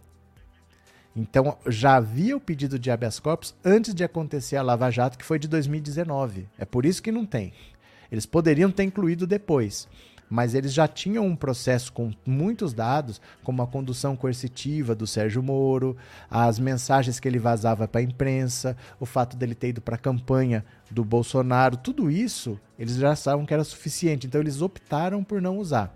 Porque mesmo sendo fruto de crime, para defesa você pode usar. Você não pode usar para acusar alguém. Eu tenho uma prova ilícita, vamos dizer, eu entrei na sua casa, invadi, roubei, olha, eu tenho uma prova aqui, não posso usar para atacar, mas para me defender eu posso. Então eles poderiam usar, mas já para não dar brecha, eles falaram, olha, o habeas corpus já está aí, ele já era para ser julgado em 2018, é de antes da Vaza Jato e não foi incluído. E o que foi decisivo para depende. O Faquin derrubou as condenações do Sérgio Moro porque o foro era incompetente. Isso é uma coisa. Outra coisa é considerar o Sérgio Moro suspeito. Isso é outra parte do processo. Foram duas coisas diferentes. O habeas corpus dizia que o Sérgio Moro era é, suspeito. Então isso daí não tem nada a ver com as condenações que o Faquinha anulou. O Faquinha anulou as condenações porque o processo não tinha que estar em Curitiba. Anulou as condenações ali o Lula já recuperou os direitos políticos, mas tinha a vitória final que ele queria provar que ele foi perseguido pela justiça e aí veio depois com a suspeição do Sérgio Moro. Valeu, Ana. Obrigado. É, Inês, Regina deu cinco membresias de presente. O aniversário é seu e o presente é da galera. Que legal, Regina. Obrigado por avisar, Inês. Cinco pessoas vão se tornar membro desse canal. O YouTube que sorteia. Quem quiser dar membros de presente, você compra 5, 10 ou 20 e o YouTube sorteia. Não é a pessoa que compra que escolhe, não sou eu quem escolhe, é o próprio YouTube. As cinco pessoas podem se tornar membro por um mês. Valeu? Quem quiser comprar, fique à vontade para dar a oportunidade de algum colega que queira ser membro, mas não tem condições, tá? Márcio Mendonça Moraes, você vai viver e ver o Lula presidente, rezo por isso. Cadê que mais?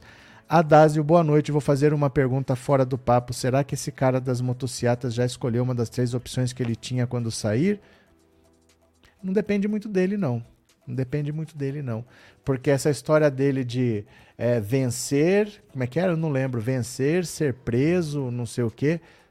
Não depende dele. Ele não tem a opção de escolher se ele quer ganhar ou não. Ele não tem a opção de decidir ser preso ou não. O que, ele vai fazer, né? Vai ter que se submeter.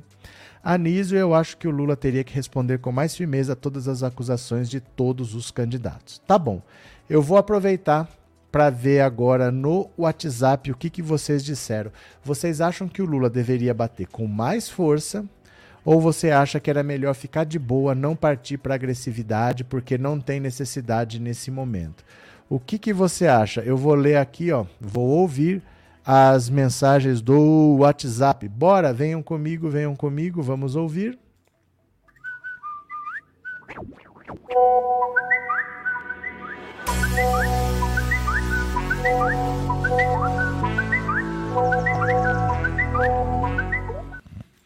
Bora, vamos ver aqui o que, que você acha. Pronto. Aqui. Aí. Bora, meu povo, vamos ver o que, que você acha e vamos conversar depois. Tudo tem suas consequências. Vamos ver o que, que vocês acham? Olha. Professor. Oi. É o Márcio aqui de Aragaças, Goiás. Diga. Não, eu acho que no debate ele foi bem. Hum.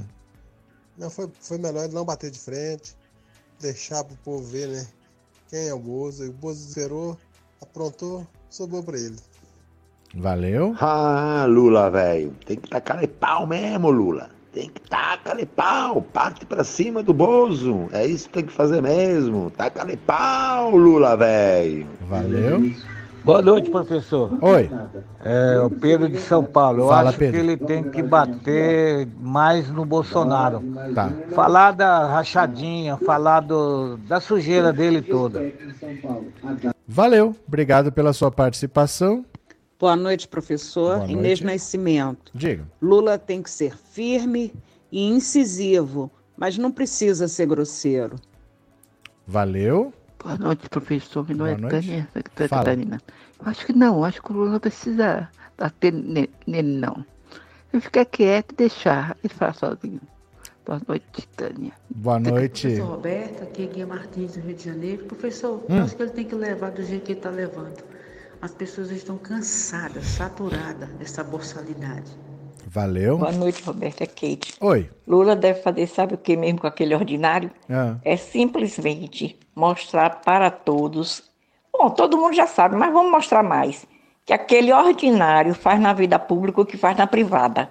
Gostou do trocadilho aí, né? Você tá demais. Então, fazendo isso já está ótimo. Valeu. Boa noite, professor Roberto, professor Arlete de Jacareí. Oi. Eu acho que o Lula não deve bater no Bolsonaro, não. Ele está ganhando e deve continuar com essa estratégia.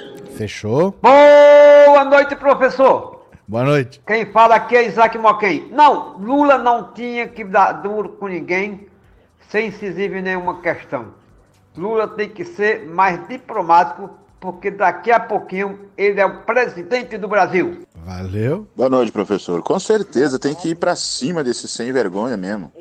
Tem que ir pra cima desse Bolsonaro aí. Meu nome é Sandro, aqui de Itaiangá, no Mato Grosso. Valeu. E nem todo Mato Grosso tá com Bolsonaro, não, viu? Valeu. Professor, boa noite. Emanuel de Cutias. Hum. Professor Lula tem que ir pra cima. Tem que ir pra cima de Bolsonaro e, e não dar moleza. O Lula, o Lula só tem a ganhar só. Valeu. Um abraço. Outro, obrigado. Então, olha só. Vamos ver o que, que a gente tem de informação sobre isso. Olha só. Ai, ai, deixa eu fechar aqui o que a gente já leu. Ó, a decisão do PT. O PT discutiu e tomou uma decisão sobre isso. Olha qual é a decisão do PT.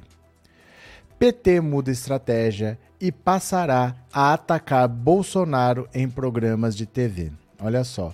A campanha do ex-presidente Lula passará a atacar Bolsonaro na televisão, apesar da estabilidade mostrada nas pesquisas eleitorais, que mantém Lula à frente por larga vantagem de votos sobre o atual presidente, 43 a 35, de acordo com o IPESP. Índices ligados à melhora da avaliação do governo e da economia acenderam o sinal de alerta nas campanhas do petista. A explicação é simples: mais satisfeitos com a economia, uma parcela maior de eleitores que hoje rejeita Bolsonaro poderia reconsiderar, até o dia da eleição, 2 de outubro, a decisão de afastá-lo do poder. O rechaço a Bolsonaro já vinha cedendo paulatinamente, mas ganhou fôlego neste mês. Em junho, 59% diziam que não votariam nele de jeito nenhum. Em julho, 58. Neste mês, 55. Há três meses, 50% consideravam o governo ruim ou péssimo, índice que caiu para 49 e agora para 46. Já o índice dos que consideram o governo bom ou ótimo passou de 31 para 32 no mês passado e agora subiu para 35. A desaprovação do governo, por sua vez, caiu de 60% em julho para 57% nesse mês e a aprovação subiu de 35% para 39%. A melhora vinha sendo lenta e ainda não se reverteu em aumento significativo do percentual geral de votos de Bolsonaro, mas a aceleração dos índices positivos na percepção da situação econômica passou a preocupar o PT. A ordem agora é aumentar o tom para que a rejeição a Bolsonaro não caia a níveis que permitam uma virada na eleição. Há uma avaliação também de que os bolsonaristas não vêm poupando munição nos ataques a Lula. As redes sociais de parlamentares e dos filhos do presidente têm disseminado dezenas de vídeos com ataques ao petista, associando-o à corrupção. O governo abriu um saco de bondades em plena corrida eleitoral, aumentou o valor do Auxílio Brasil para 600 reais e começou a pagar benefícios também para taxistas e caminhoneiros. O preço dos combustíveis, que afeta mais diretamente a classe média, caiu. O próprio Lula já dá sinais de uma mudança na estratégia ao atacar Bolsonaro em entrevista concedida nesta quarta à Rádio Clube de Belém. Ao ser questionado sobre corrupção, ele afirmou que o país tem um presidente que sequer exigiu a investigação do Queiroz, que sequer exigiu a investigação dos seus filhos, que sequer investigou as denúncias contra o Pazuello. Nós temos um presidente que não apenas coloca sujeira embaixo do tapete, como transforma em sigilo de 100 anos tudo e qualquer denúncia contra eles. Olha só que coisa bonita, ó. Nicarágua, Argentina, Colômbia, Dário Messer. Era o que estava na mão do Bolsonaro na, na entrevista que ele deu para o Jornal Nacional. Então a campanha do PT tomou a decisão de partir para cima de não ficar olhando mais o Bolsonaro atacar, de querer atacar também, porque eles acham que o Bolsonaro está atacando, então nós vamos atacar. Falta um mês, que se dane, vamos para pancadaria. Vamos ver o resultado, né? É... Super sticker, obrigado Miguel, obrigado Miguel Silvânio, obrigado pelo super chat, viu? Obrigado de coração, obrigado pelo apoio. Vamos lá. O Faquinha anulou os processos e o STF anulou as decisões. Não, não é exatamente isso. O Faquinha anulou tudo que o Sérgio Moro fez. Ele anulou tudo, porque o argumento é assim. Desde 2016, a defesa do Lula alegava que o processo não tinha que estar em Curitiba, porque a justiça mandava para Curitiba tudo que tinha ligação com a Petrobras. E o processo do triplex é construtora OAS, não tem nada a ver com a Petrobras, então não tinha que estar lá. Só que isso estava parado desde 2016 e o Faquin nunca disse que estava errado. Ficou lá parado. Em 2018, o Lula foi preso.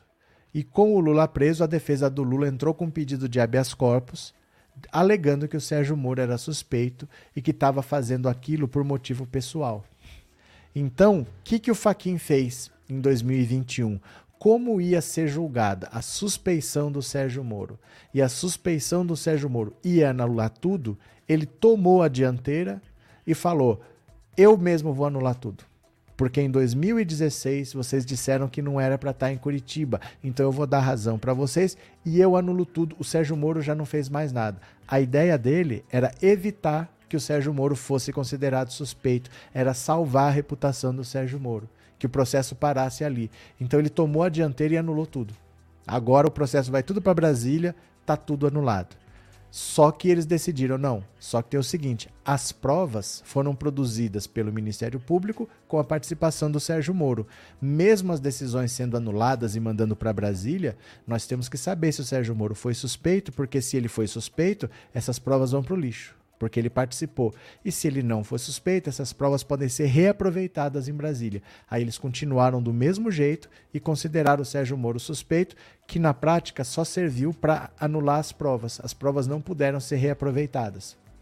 Mas na prática, o que anulou tudo, que devolveu direitos políticos para o Lula, foi as condenações que o Faquinha anulou. Ele anulou as condenações, ele anulou tudo que o Sérgio Moro fez, até ter recebido a denúncia. Até ter recebido a denúncia, é uma atitude do Sérgio Moro foi anulada. Então o Lula nunca foi, nunca foi nem denunciado. Não é que o Lula não foi condenado.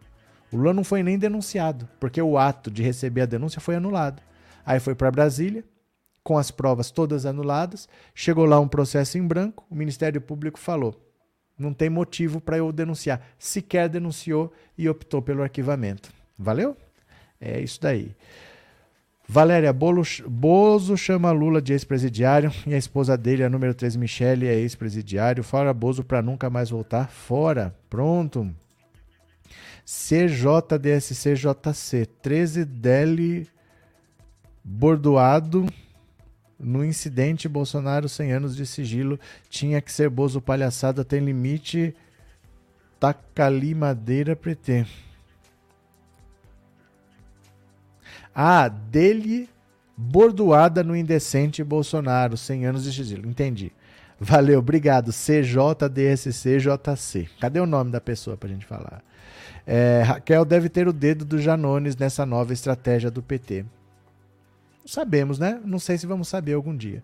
E esses imóveis da família vão passar em branco? Não é que vão passar em branco, Emerson. Isso estava sendo investigado no escândalo da rachadinha. Uma grande parte deles foi o Flávio Bolsonaro que comprou. E a investigação parou, porque o Bolsonaro é o presidente da República e mexeu os pauzinhos para parar a investigação. Essa investigação pode ser recomeçada pelo Ministério Público do Rio de Janeiro, mas tem que começar tudo de novo. Então é assim, isso aí não é resultado para amanhã, isso leva anos. Isso leva anos. O caso do Flávio Bolsonaro é de 2018, né? Então não é assim, ó, semana que vem quem vai preso. Nunca é assim, viu? Cadê? Boa noite, Vitor Ramone. Cada dia mais perto de chutar o fascista para fora do Palácio do Planalto. Pronto, cadê que mais? Agora, o Bolsonaro já está se preparando para a pesquisa Datafolha que sai amanhã, porque ele sabe que o resultado já não vai ser bom e ele já está inventando desculpa para justificar o mau desempenho na pesquisa Datafolha. Olha só, a nova estratégia da campanha de Bolsonaro para lidar com o próximo Datafolha. Ele já está preparando a desculpa esfarrapada. Veja. O núcleo político da campanha de Bolsonaro já montou uma nova estratégia para tentar minimizar os resultados do Datafolha, que divulga nesta quinta-feira uma nova pesquisa. Apesar de o Instituto ter reconhecido nacionalmente pela seriedade de seu trabalho, tem sido constantemente criticado pela base bolsonarista, porque o presidente aparece muitos pontos percentuais atrás de Lula. Se num primeiro momento Bolsonaro usa o número de populares presentes em suas agendas públicas para dizer que as pesquisas não refletiriam o que chama de data povo, agora a ala política afirma que os levantamentos também não teriam capacidade de captar o retorno que candidatos bolsonaristas nos estados têm levado ao presidente, o que foi apelidado na campanha de data candidato. Gente, que, que palhaçada é essa? Data povo e data candidato. Segundo membros da equipe, não há expectativa de que a pesquisa Datafolha traga grandes avanços de Bolsonaro, que em 18 de agosto estava 15 pontos atrás de Lula. Na prática, o data candidato não passa de mais uma vacina para justificar o desempenho do presidente, caso os números não sejam satisfatórios para a campanha. Como informou a coluna, uma das justificativas usadas pelo núcleo bolsonarista para explicar a posição de Bolsonaro atrás de Lula no Datafolha é dizer que os apoiadores do presidente se recusam a responder ao Instituto. Na campanha de Bolsonaro, havia a projeção de que o presidente alcançaria Lula até o fim de agosto, nos levantamentos internos contratados pelo PL, mas esse resultado ainda não apareceu. Nesta segunda, o IPEC mostrou que Lula segue 48 a 32. A frustração maior foi a de que o pagamento do auxílio emergencial ainda não surtiu efeito no eleitorado, nem vai surtir. Então veja só desculpa esfarrapada. Para justificar que ele está atrás, ele vai usar o data povo, que é o seguinte: ele faz uma manifestação, mostra ao povo como que eu estou atrás do Lula. Olha quantas pessoas estão aqui. É a mesma coisa que eu dar uma festa de aniversário na minha casa, convidar um monte de gente, encher minha casa e falar: olha, como que eu não sou lembrado para ser presidente da República? Olha aqui como a minha casa está cheia. Não tem nada a ver. Você chamar apoiadores para um lugar e tirar foto não quer dizer que você está bem ou mal nas pesquisas. Agora ele quer usar o data candidato. Quer dizer, além dele falar isso, os candidatos nos estados vão mandar fotos dos eventos para dizer: olha o povo aqui, olha o povo aqui, para desacreditar a pesquisa Datafolha. Mas a desculpa mais esfarrapada de todas é que fala: ah, o bolsonarista ele não confia no Datafolha, então ele se recusa a responder. Por isso que não reflete o eleitorado. É como se fosse assim: é, eu jogo futebol, eu sou atacante, mas eu não faço gol porque eu não concordo com a regra do gol. Eu acho que todo jogo deveria terminar empatado. Então eu sou um atacante que não faz gol porque eu não concordo com a regra do gol. Né? Como é que justifica um negócio desse que eu não vou participar de pesquisa porque eu não concordo? Eles deveriam era votar de cabo a rabo, né? Mas deixa lá. É... E o gado já está ajudando a espalhar essa babaquice. Vai falar o quê? Vai falar o quê, né? Datapovo não passa de uma falácia criada por um idiota desesperado com medo de ser preso. Mônica Bozo roubou obras do Lula e Dilma. Pronto. Vamos ver se esse rapaz trabalhou hoje? Vamos ver a agenda oficial do presidente da República? Vamos ver se ele trabalhou? Vamos ver aqui, ó. Cadê? Agenda oficial do presidente da República.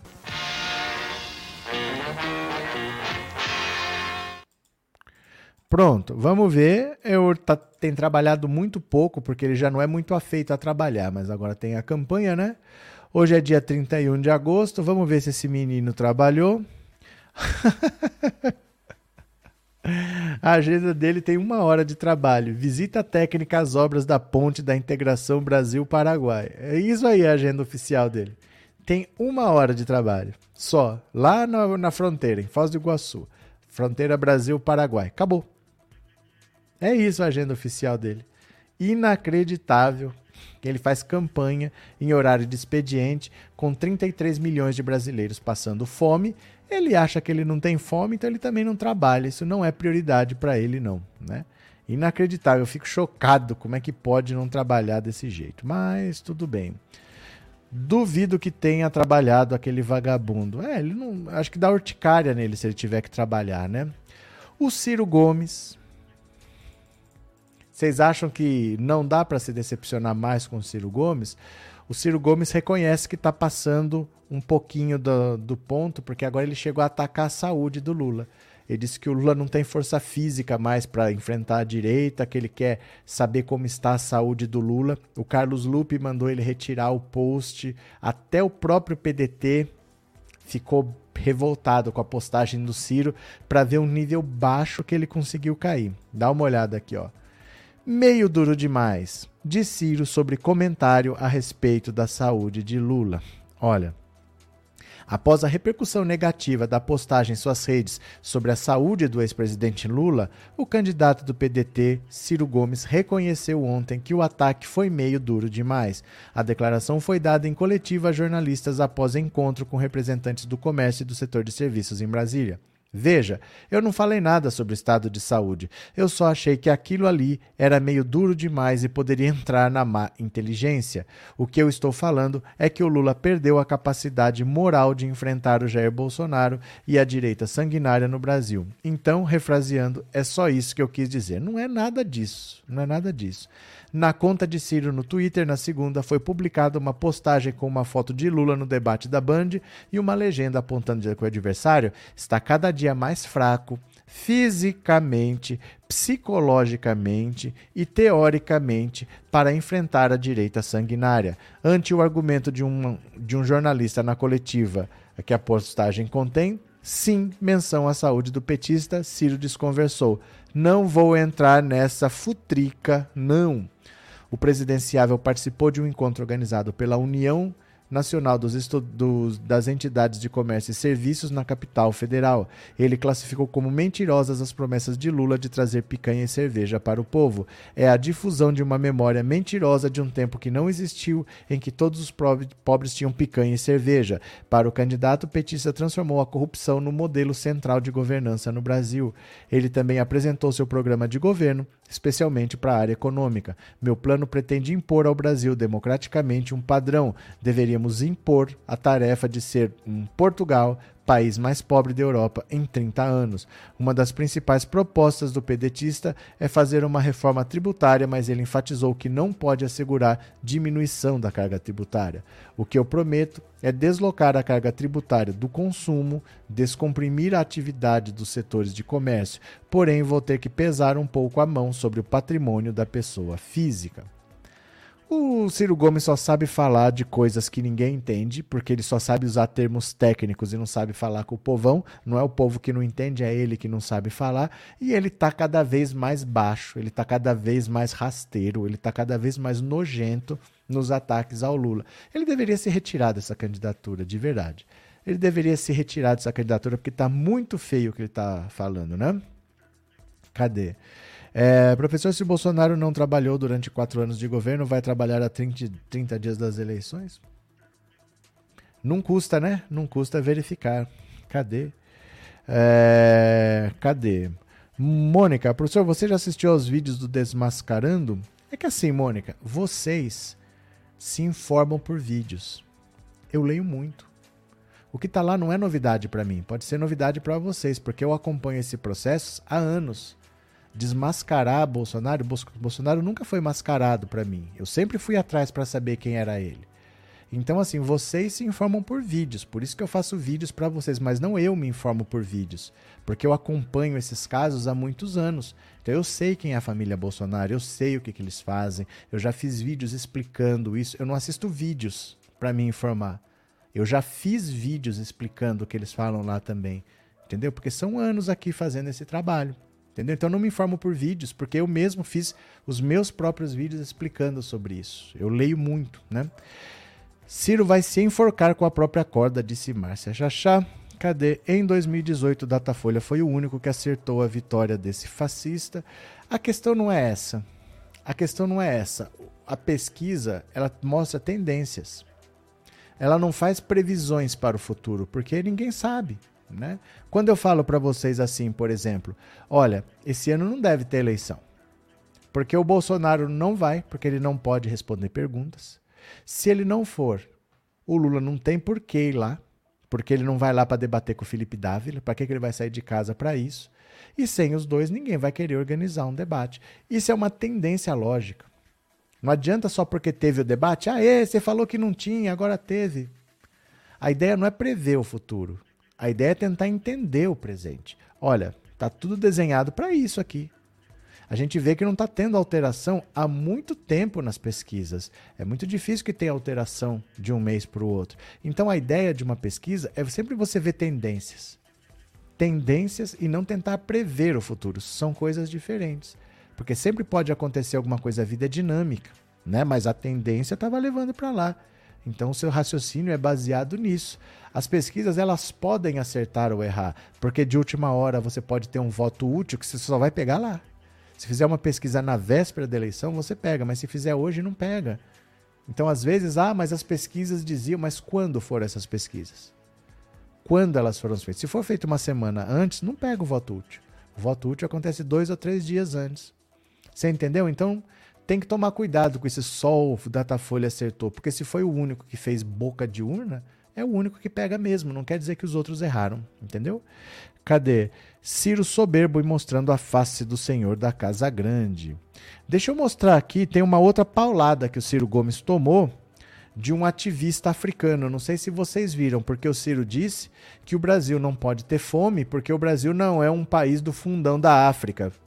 O cara descasca o Ciro Gomes. Eu mandei no grupo do Telegram, viu? Deixa eu pegar aqui, ó. Olha, veja só. Presta atenção, ouve o que ele fala aqui, ó. Debate aqui. Ontem aconteceu o primeiro debate para as eleições presidenciais aqui do Brasil. E entre várias falas absurdas, essa é uma delas. É preciso ter um programa de renda mínima que erradique a miséria, porque o Brasil tem comida, diferente do fundão da África. Acontece que essa não é a primeira vez que este mesmo candidato traz falas absurdas ao se referir à África. O Brasil tem 3% da população do mundo. Aqui morreram 11% da população do mundo. Qual é a explicação? Nós não somos um país do fundão da África que não tem acesso à vacina, nada. Mas para nós não há nenhuma novidade nisso, porque afinal vocês estão se reproduzindo aquilo que os vossos antepassados deixaram para vocês, que é essa herança colonial. Esse pensamento não é de hoje, surgiu desde muito tempo, desde a invasão colonial, e é por isso que ainda continua reproduzindo ela. E é muito lamentável que isso aconteça hoje. Mas, candidato, não vou perder meu tempo te dizendo que a África não é um país, que é um continente com mais de 50 países. Mas te aconselho o seguinte: eu sei que você tem muito apreço pela França, mas na próxima vez que for falar da África, não vá para Paris, não. Vá para Guiné-Bissau, vá para Senegal. Acredito que o monumento da Renascença Africana tem muito mais a te ensinar sobre o continente africano e a sua multidiversidade cultural, linguístico e étnico. África é poder, África é ciência, África é tecnologia, África é riqueza, África é vida. Não vai som.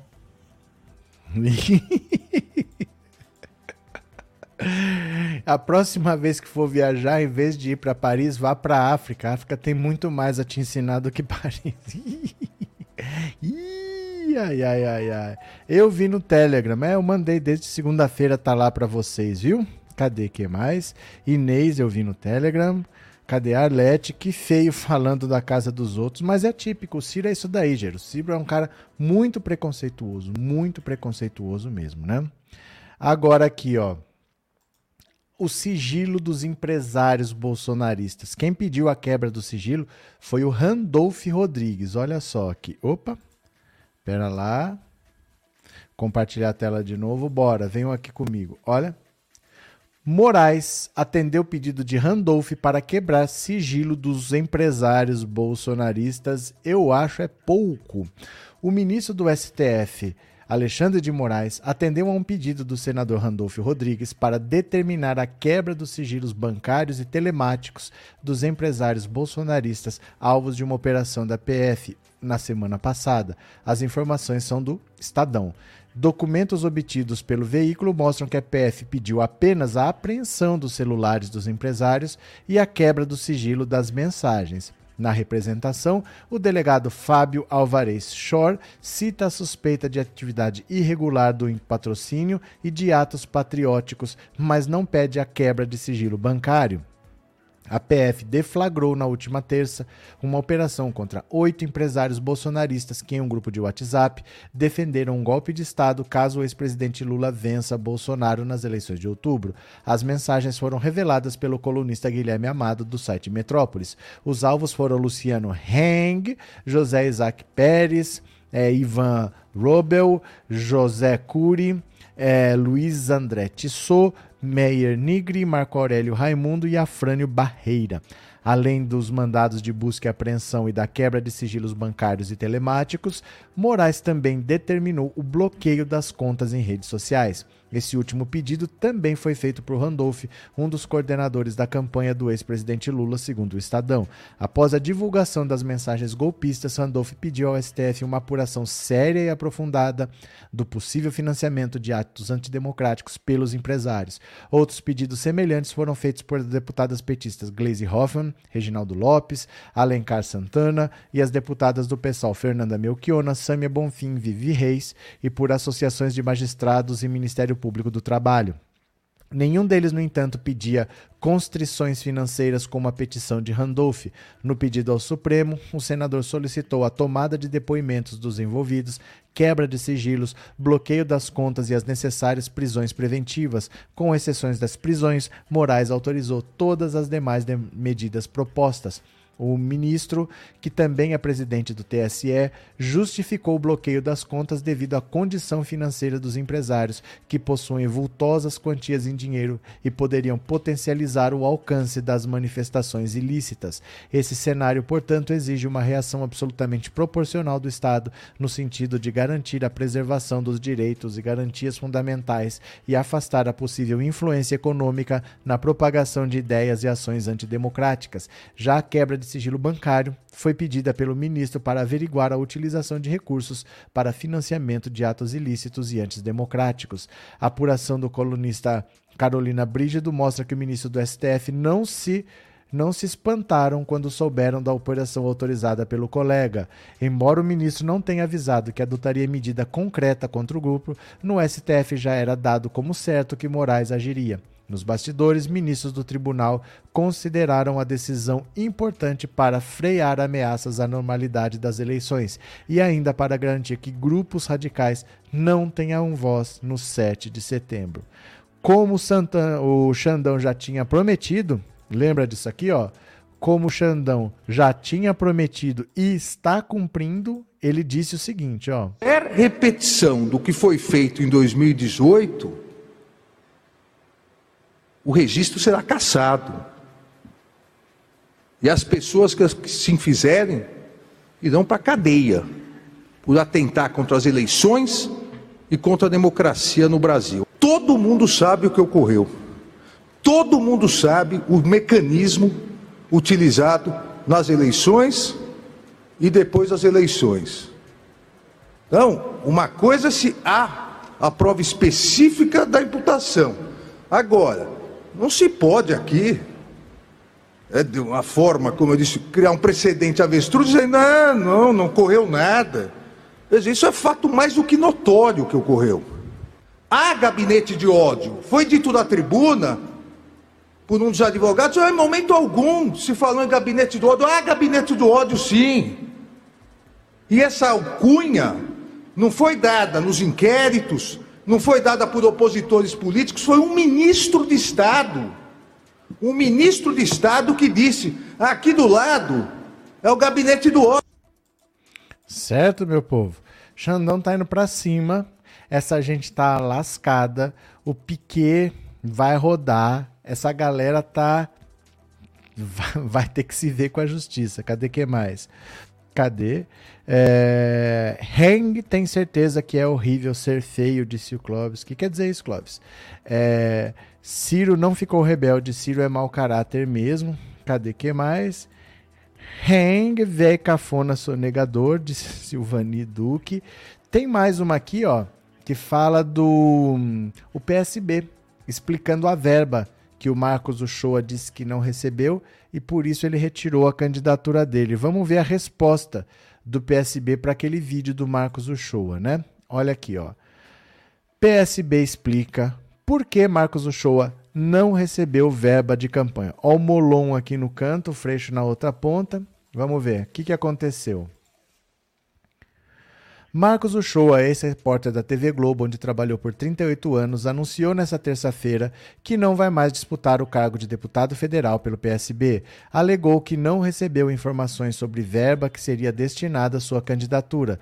Decepcionado, ele afirmou que quando me filiei ao partido no início de abril, o presidente do PSB, Alessandro Molon, disse que o partido financiaria a minha campanha.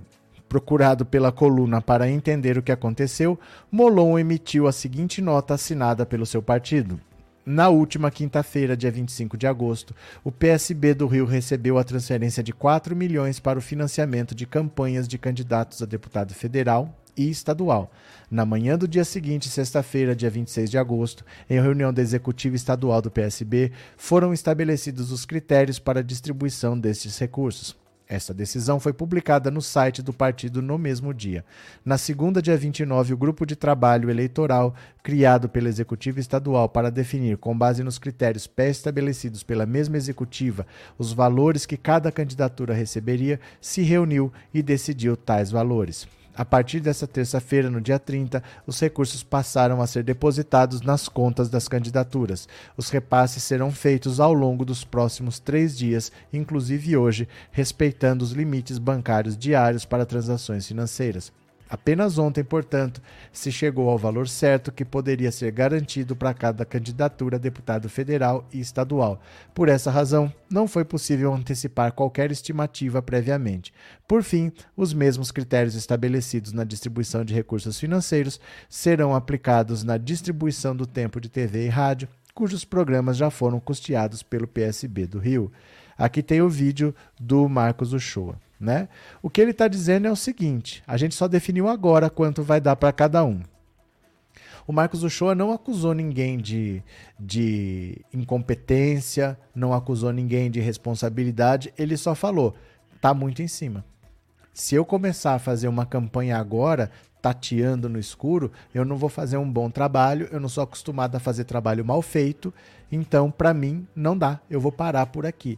Ele gostaria de ter recebido pelo menos uma informação antes do quanto ele vai receber.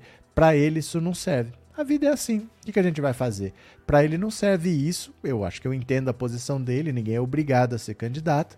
Ele achou que receber essa informação agora, para ele, é muito em cima. Que ele não vai conseguir tirar uma candidatura do zero em um mês contra políticos já experientes, que têm eleitorado, ele é marinheiro de primeira viagem, ele precisaria de mais antecedência. Se não teve, para ele não serve. Então, a vida é assim, vida que segue, vai fazer o quê? Né? Paulo Santos Piquet já está até metido em rolo com fornecimento de GPS para viatura das polícias daqui do Rio nos anos 90. Cadê?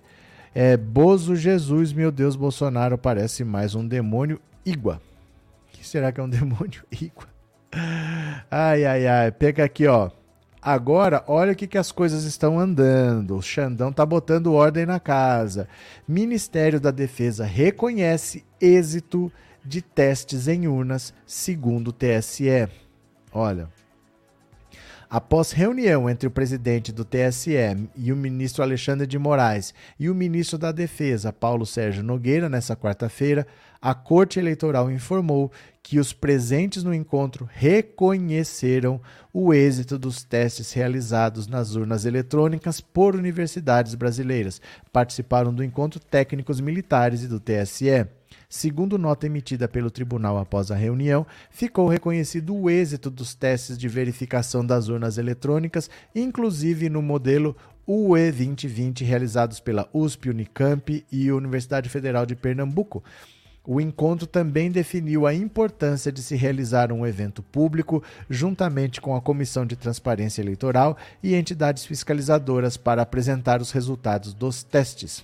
As três universidades realizaram durante 60 dias uma bateria de testes nas urnas eletrônicas. Não foram encontradas falhas ou vulnerabilidades no sistema. Foram analisados o sistema de votação e o novo modelo de urnas, que será usado pela primeira vez no pleito de outubro.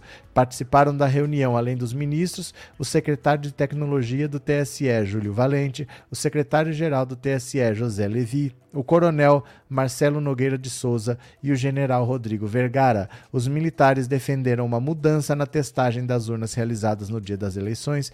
Eles sugerem que a aferição seja realizada nas próprias sessões eleitorais e não nos tribunais regionais eleitorais, como acontece atualmente. O modelo prevê ainda uma etapa adicional de testagem e o uso de biometria de eleitores reais. As urnas já são testadas no dia das eleições desde 2002 com o chamado teste de integridade.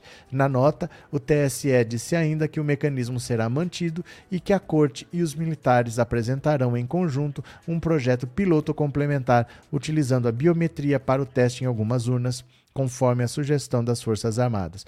Procurado, o ministro da Defesa reiterou as informações contidas na nota do TSE.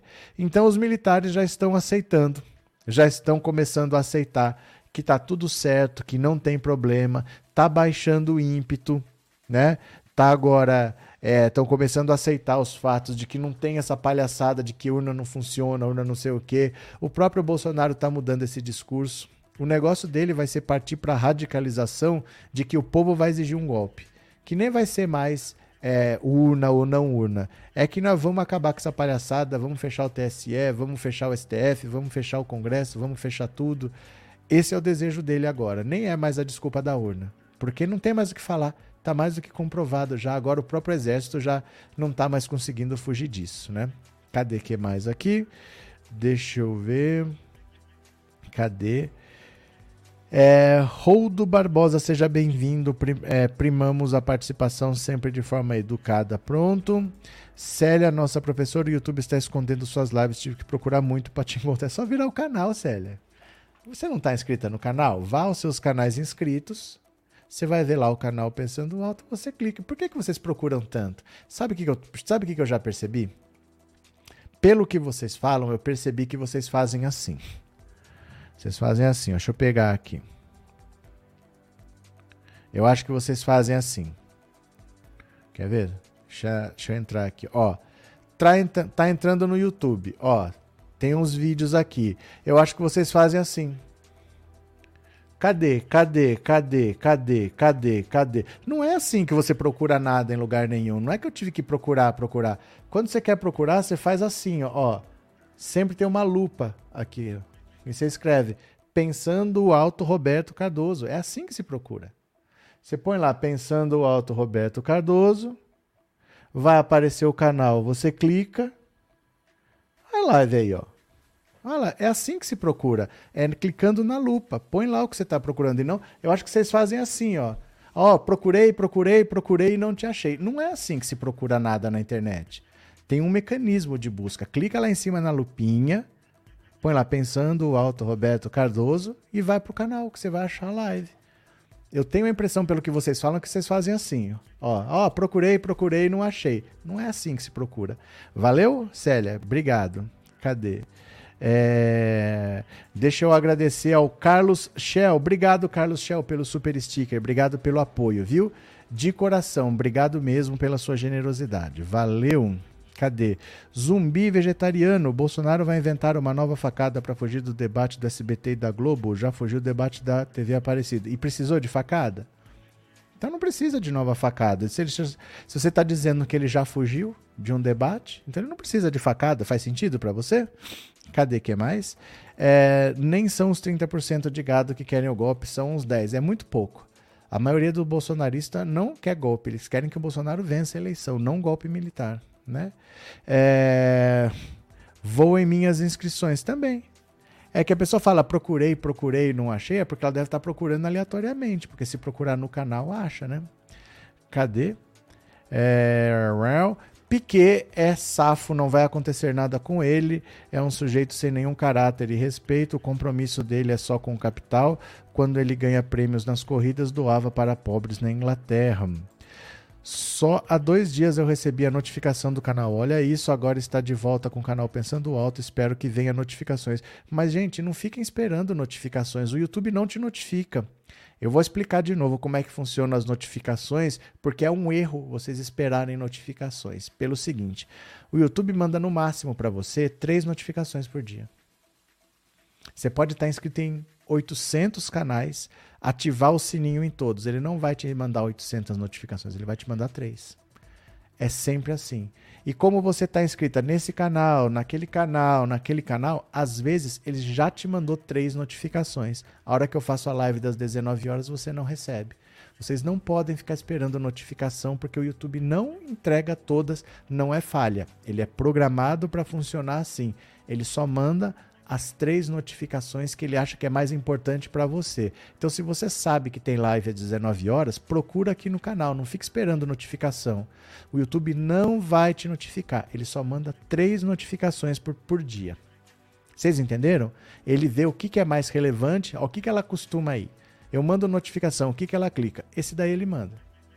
Só que se você vai em vários canais, ó, ele não vai mandar notificação de todos que você vai, não. Só vai mandar de três. E o quarto, ele não vai mandar. Ele não vai mandar. Ele não manda tanto, todas essas notificações para você. Viu? Então não fiquem esperando, não fiquem esperando é, notificações. Você já sabe onde é o canal, você já sabe que às 19 horas tem, você vem, vem para cá, viu? César, estou desempregado e não posso ajudar o canal, mas assim que puder vou me tornar membro. Fique à vontade, o importante é participar, certo? Eu agora, gente, vou ver é, se você colaborou com o canal com Pix, tá? Então deixa eu ver aqui se você colaborou. Eu vou ler a sua mensagem agora. Cadê o Pix? Bora, bora, bora.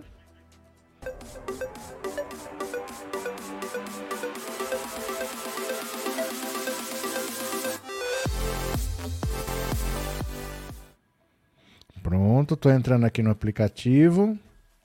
Vamos lá. Vamos lá que eu estou entrando aqui no aplicativo. Ó, cadê? Cadê vocês aqui? Vamos ver se tem.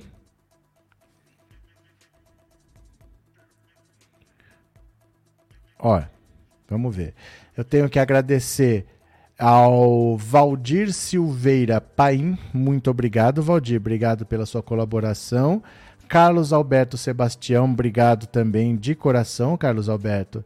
Professor, tô contando segundos pra gente ir dançar um funk com a Anitta na posse do Lula. Quero ver o meu Brasil feliz de novo e o Bozo preso. Terezinha Lima Galvão, obrigado pelo Pix de coração. É, André Lima Oliveira, obrigado também pela colaboração. Somos Lula 13 no primeiro turno, disse a Vilma Amaral Fuhr. Muito obrigado, Vilma. E Silvia Helena Lira de Freitas Martins, obrigado pelo seu Pix, obrigado pela colaboração, viu? Obrigado de coração, obrigado a todos vocês. Agora, de novo, deixa eu explicar. Todo final de live eu faço o seguinte: olha, nós vamos fazer agora o resumo do dia no canal Olha Isso, né? Então eu mando sempre o link para vocês e aí muita gente não se inscreve. Aí quando deu piripaque nesse canal por uma semana, a pessoa não tinha, não estava inscrito nesse canal e a gente estava lá. Então eu estou mandando aqui de novo, ó, clica aí, está aqui o link, nós estamos indo para lá em dois minutinhos. É só o tempo de eu abrir as abas aqui de novo, mas se eu fiz um negócio diferente hoje. Se você ficar parado aqui, não saia quando acabar se você não sair, você vai ser jogado direto para a live e você já espera. Faz um teste hoje. A hora que a live acabar, você não sai, fica paradinho. Você vai ser direcionado automaticamente para o resumo do dia. Vocês me esperam lá? Posso contar com vocês? Esperem aqui. Não saiam da live, que a hora que a live acabar, você vai ser jogado diretamente para lá. Aí você assiste e você se inscreve no canal. Conto com vocês. Esperem acabar que você vai ser jogado para lá. Beijo, gente. Obrigado por tudo. Até amanhã e eu já fui. Aguenta aí, espera acabar.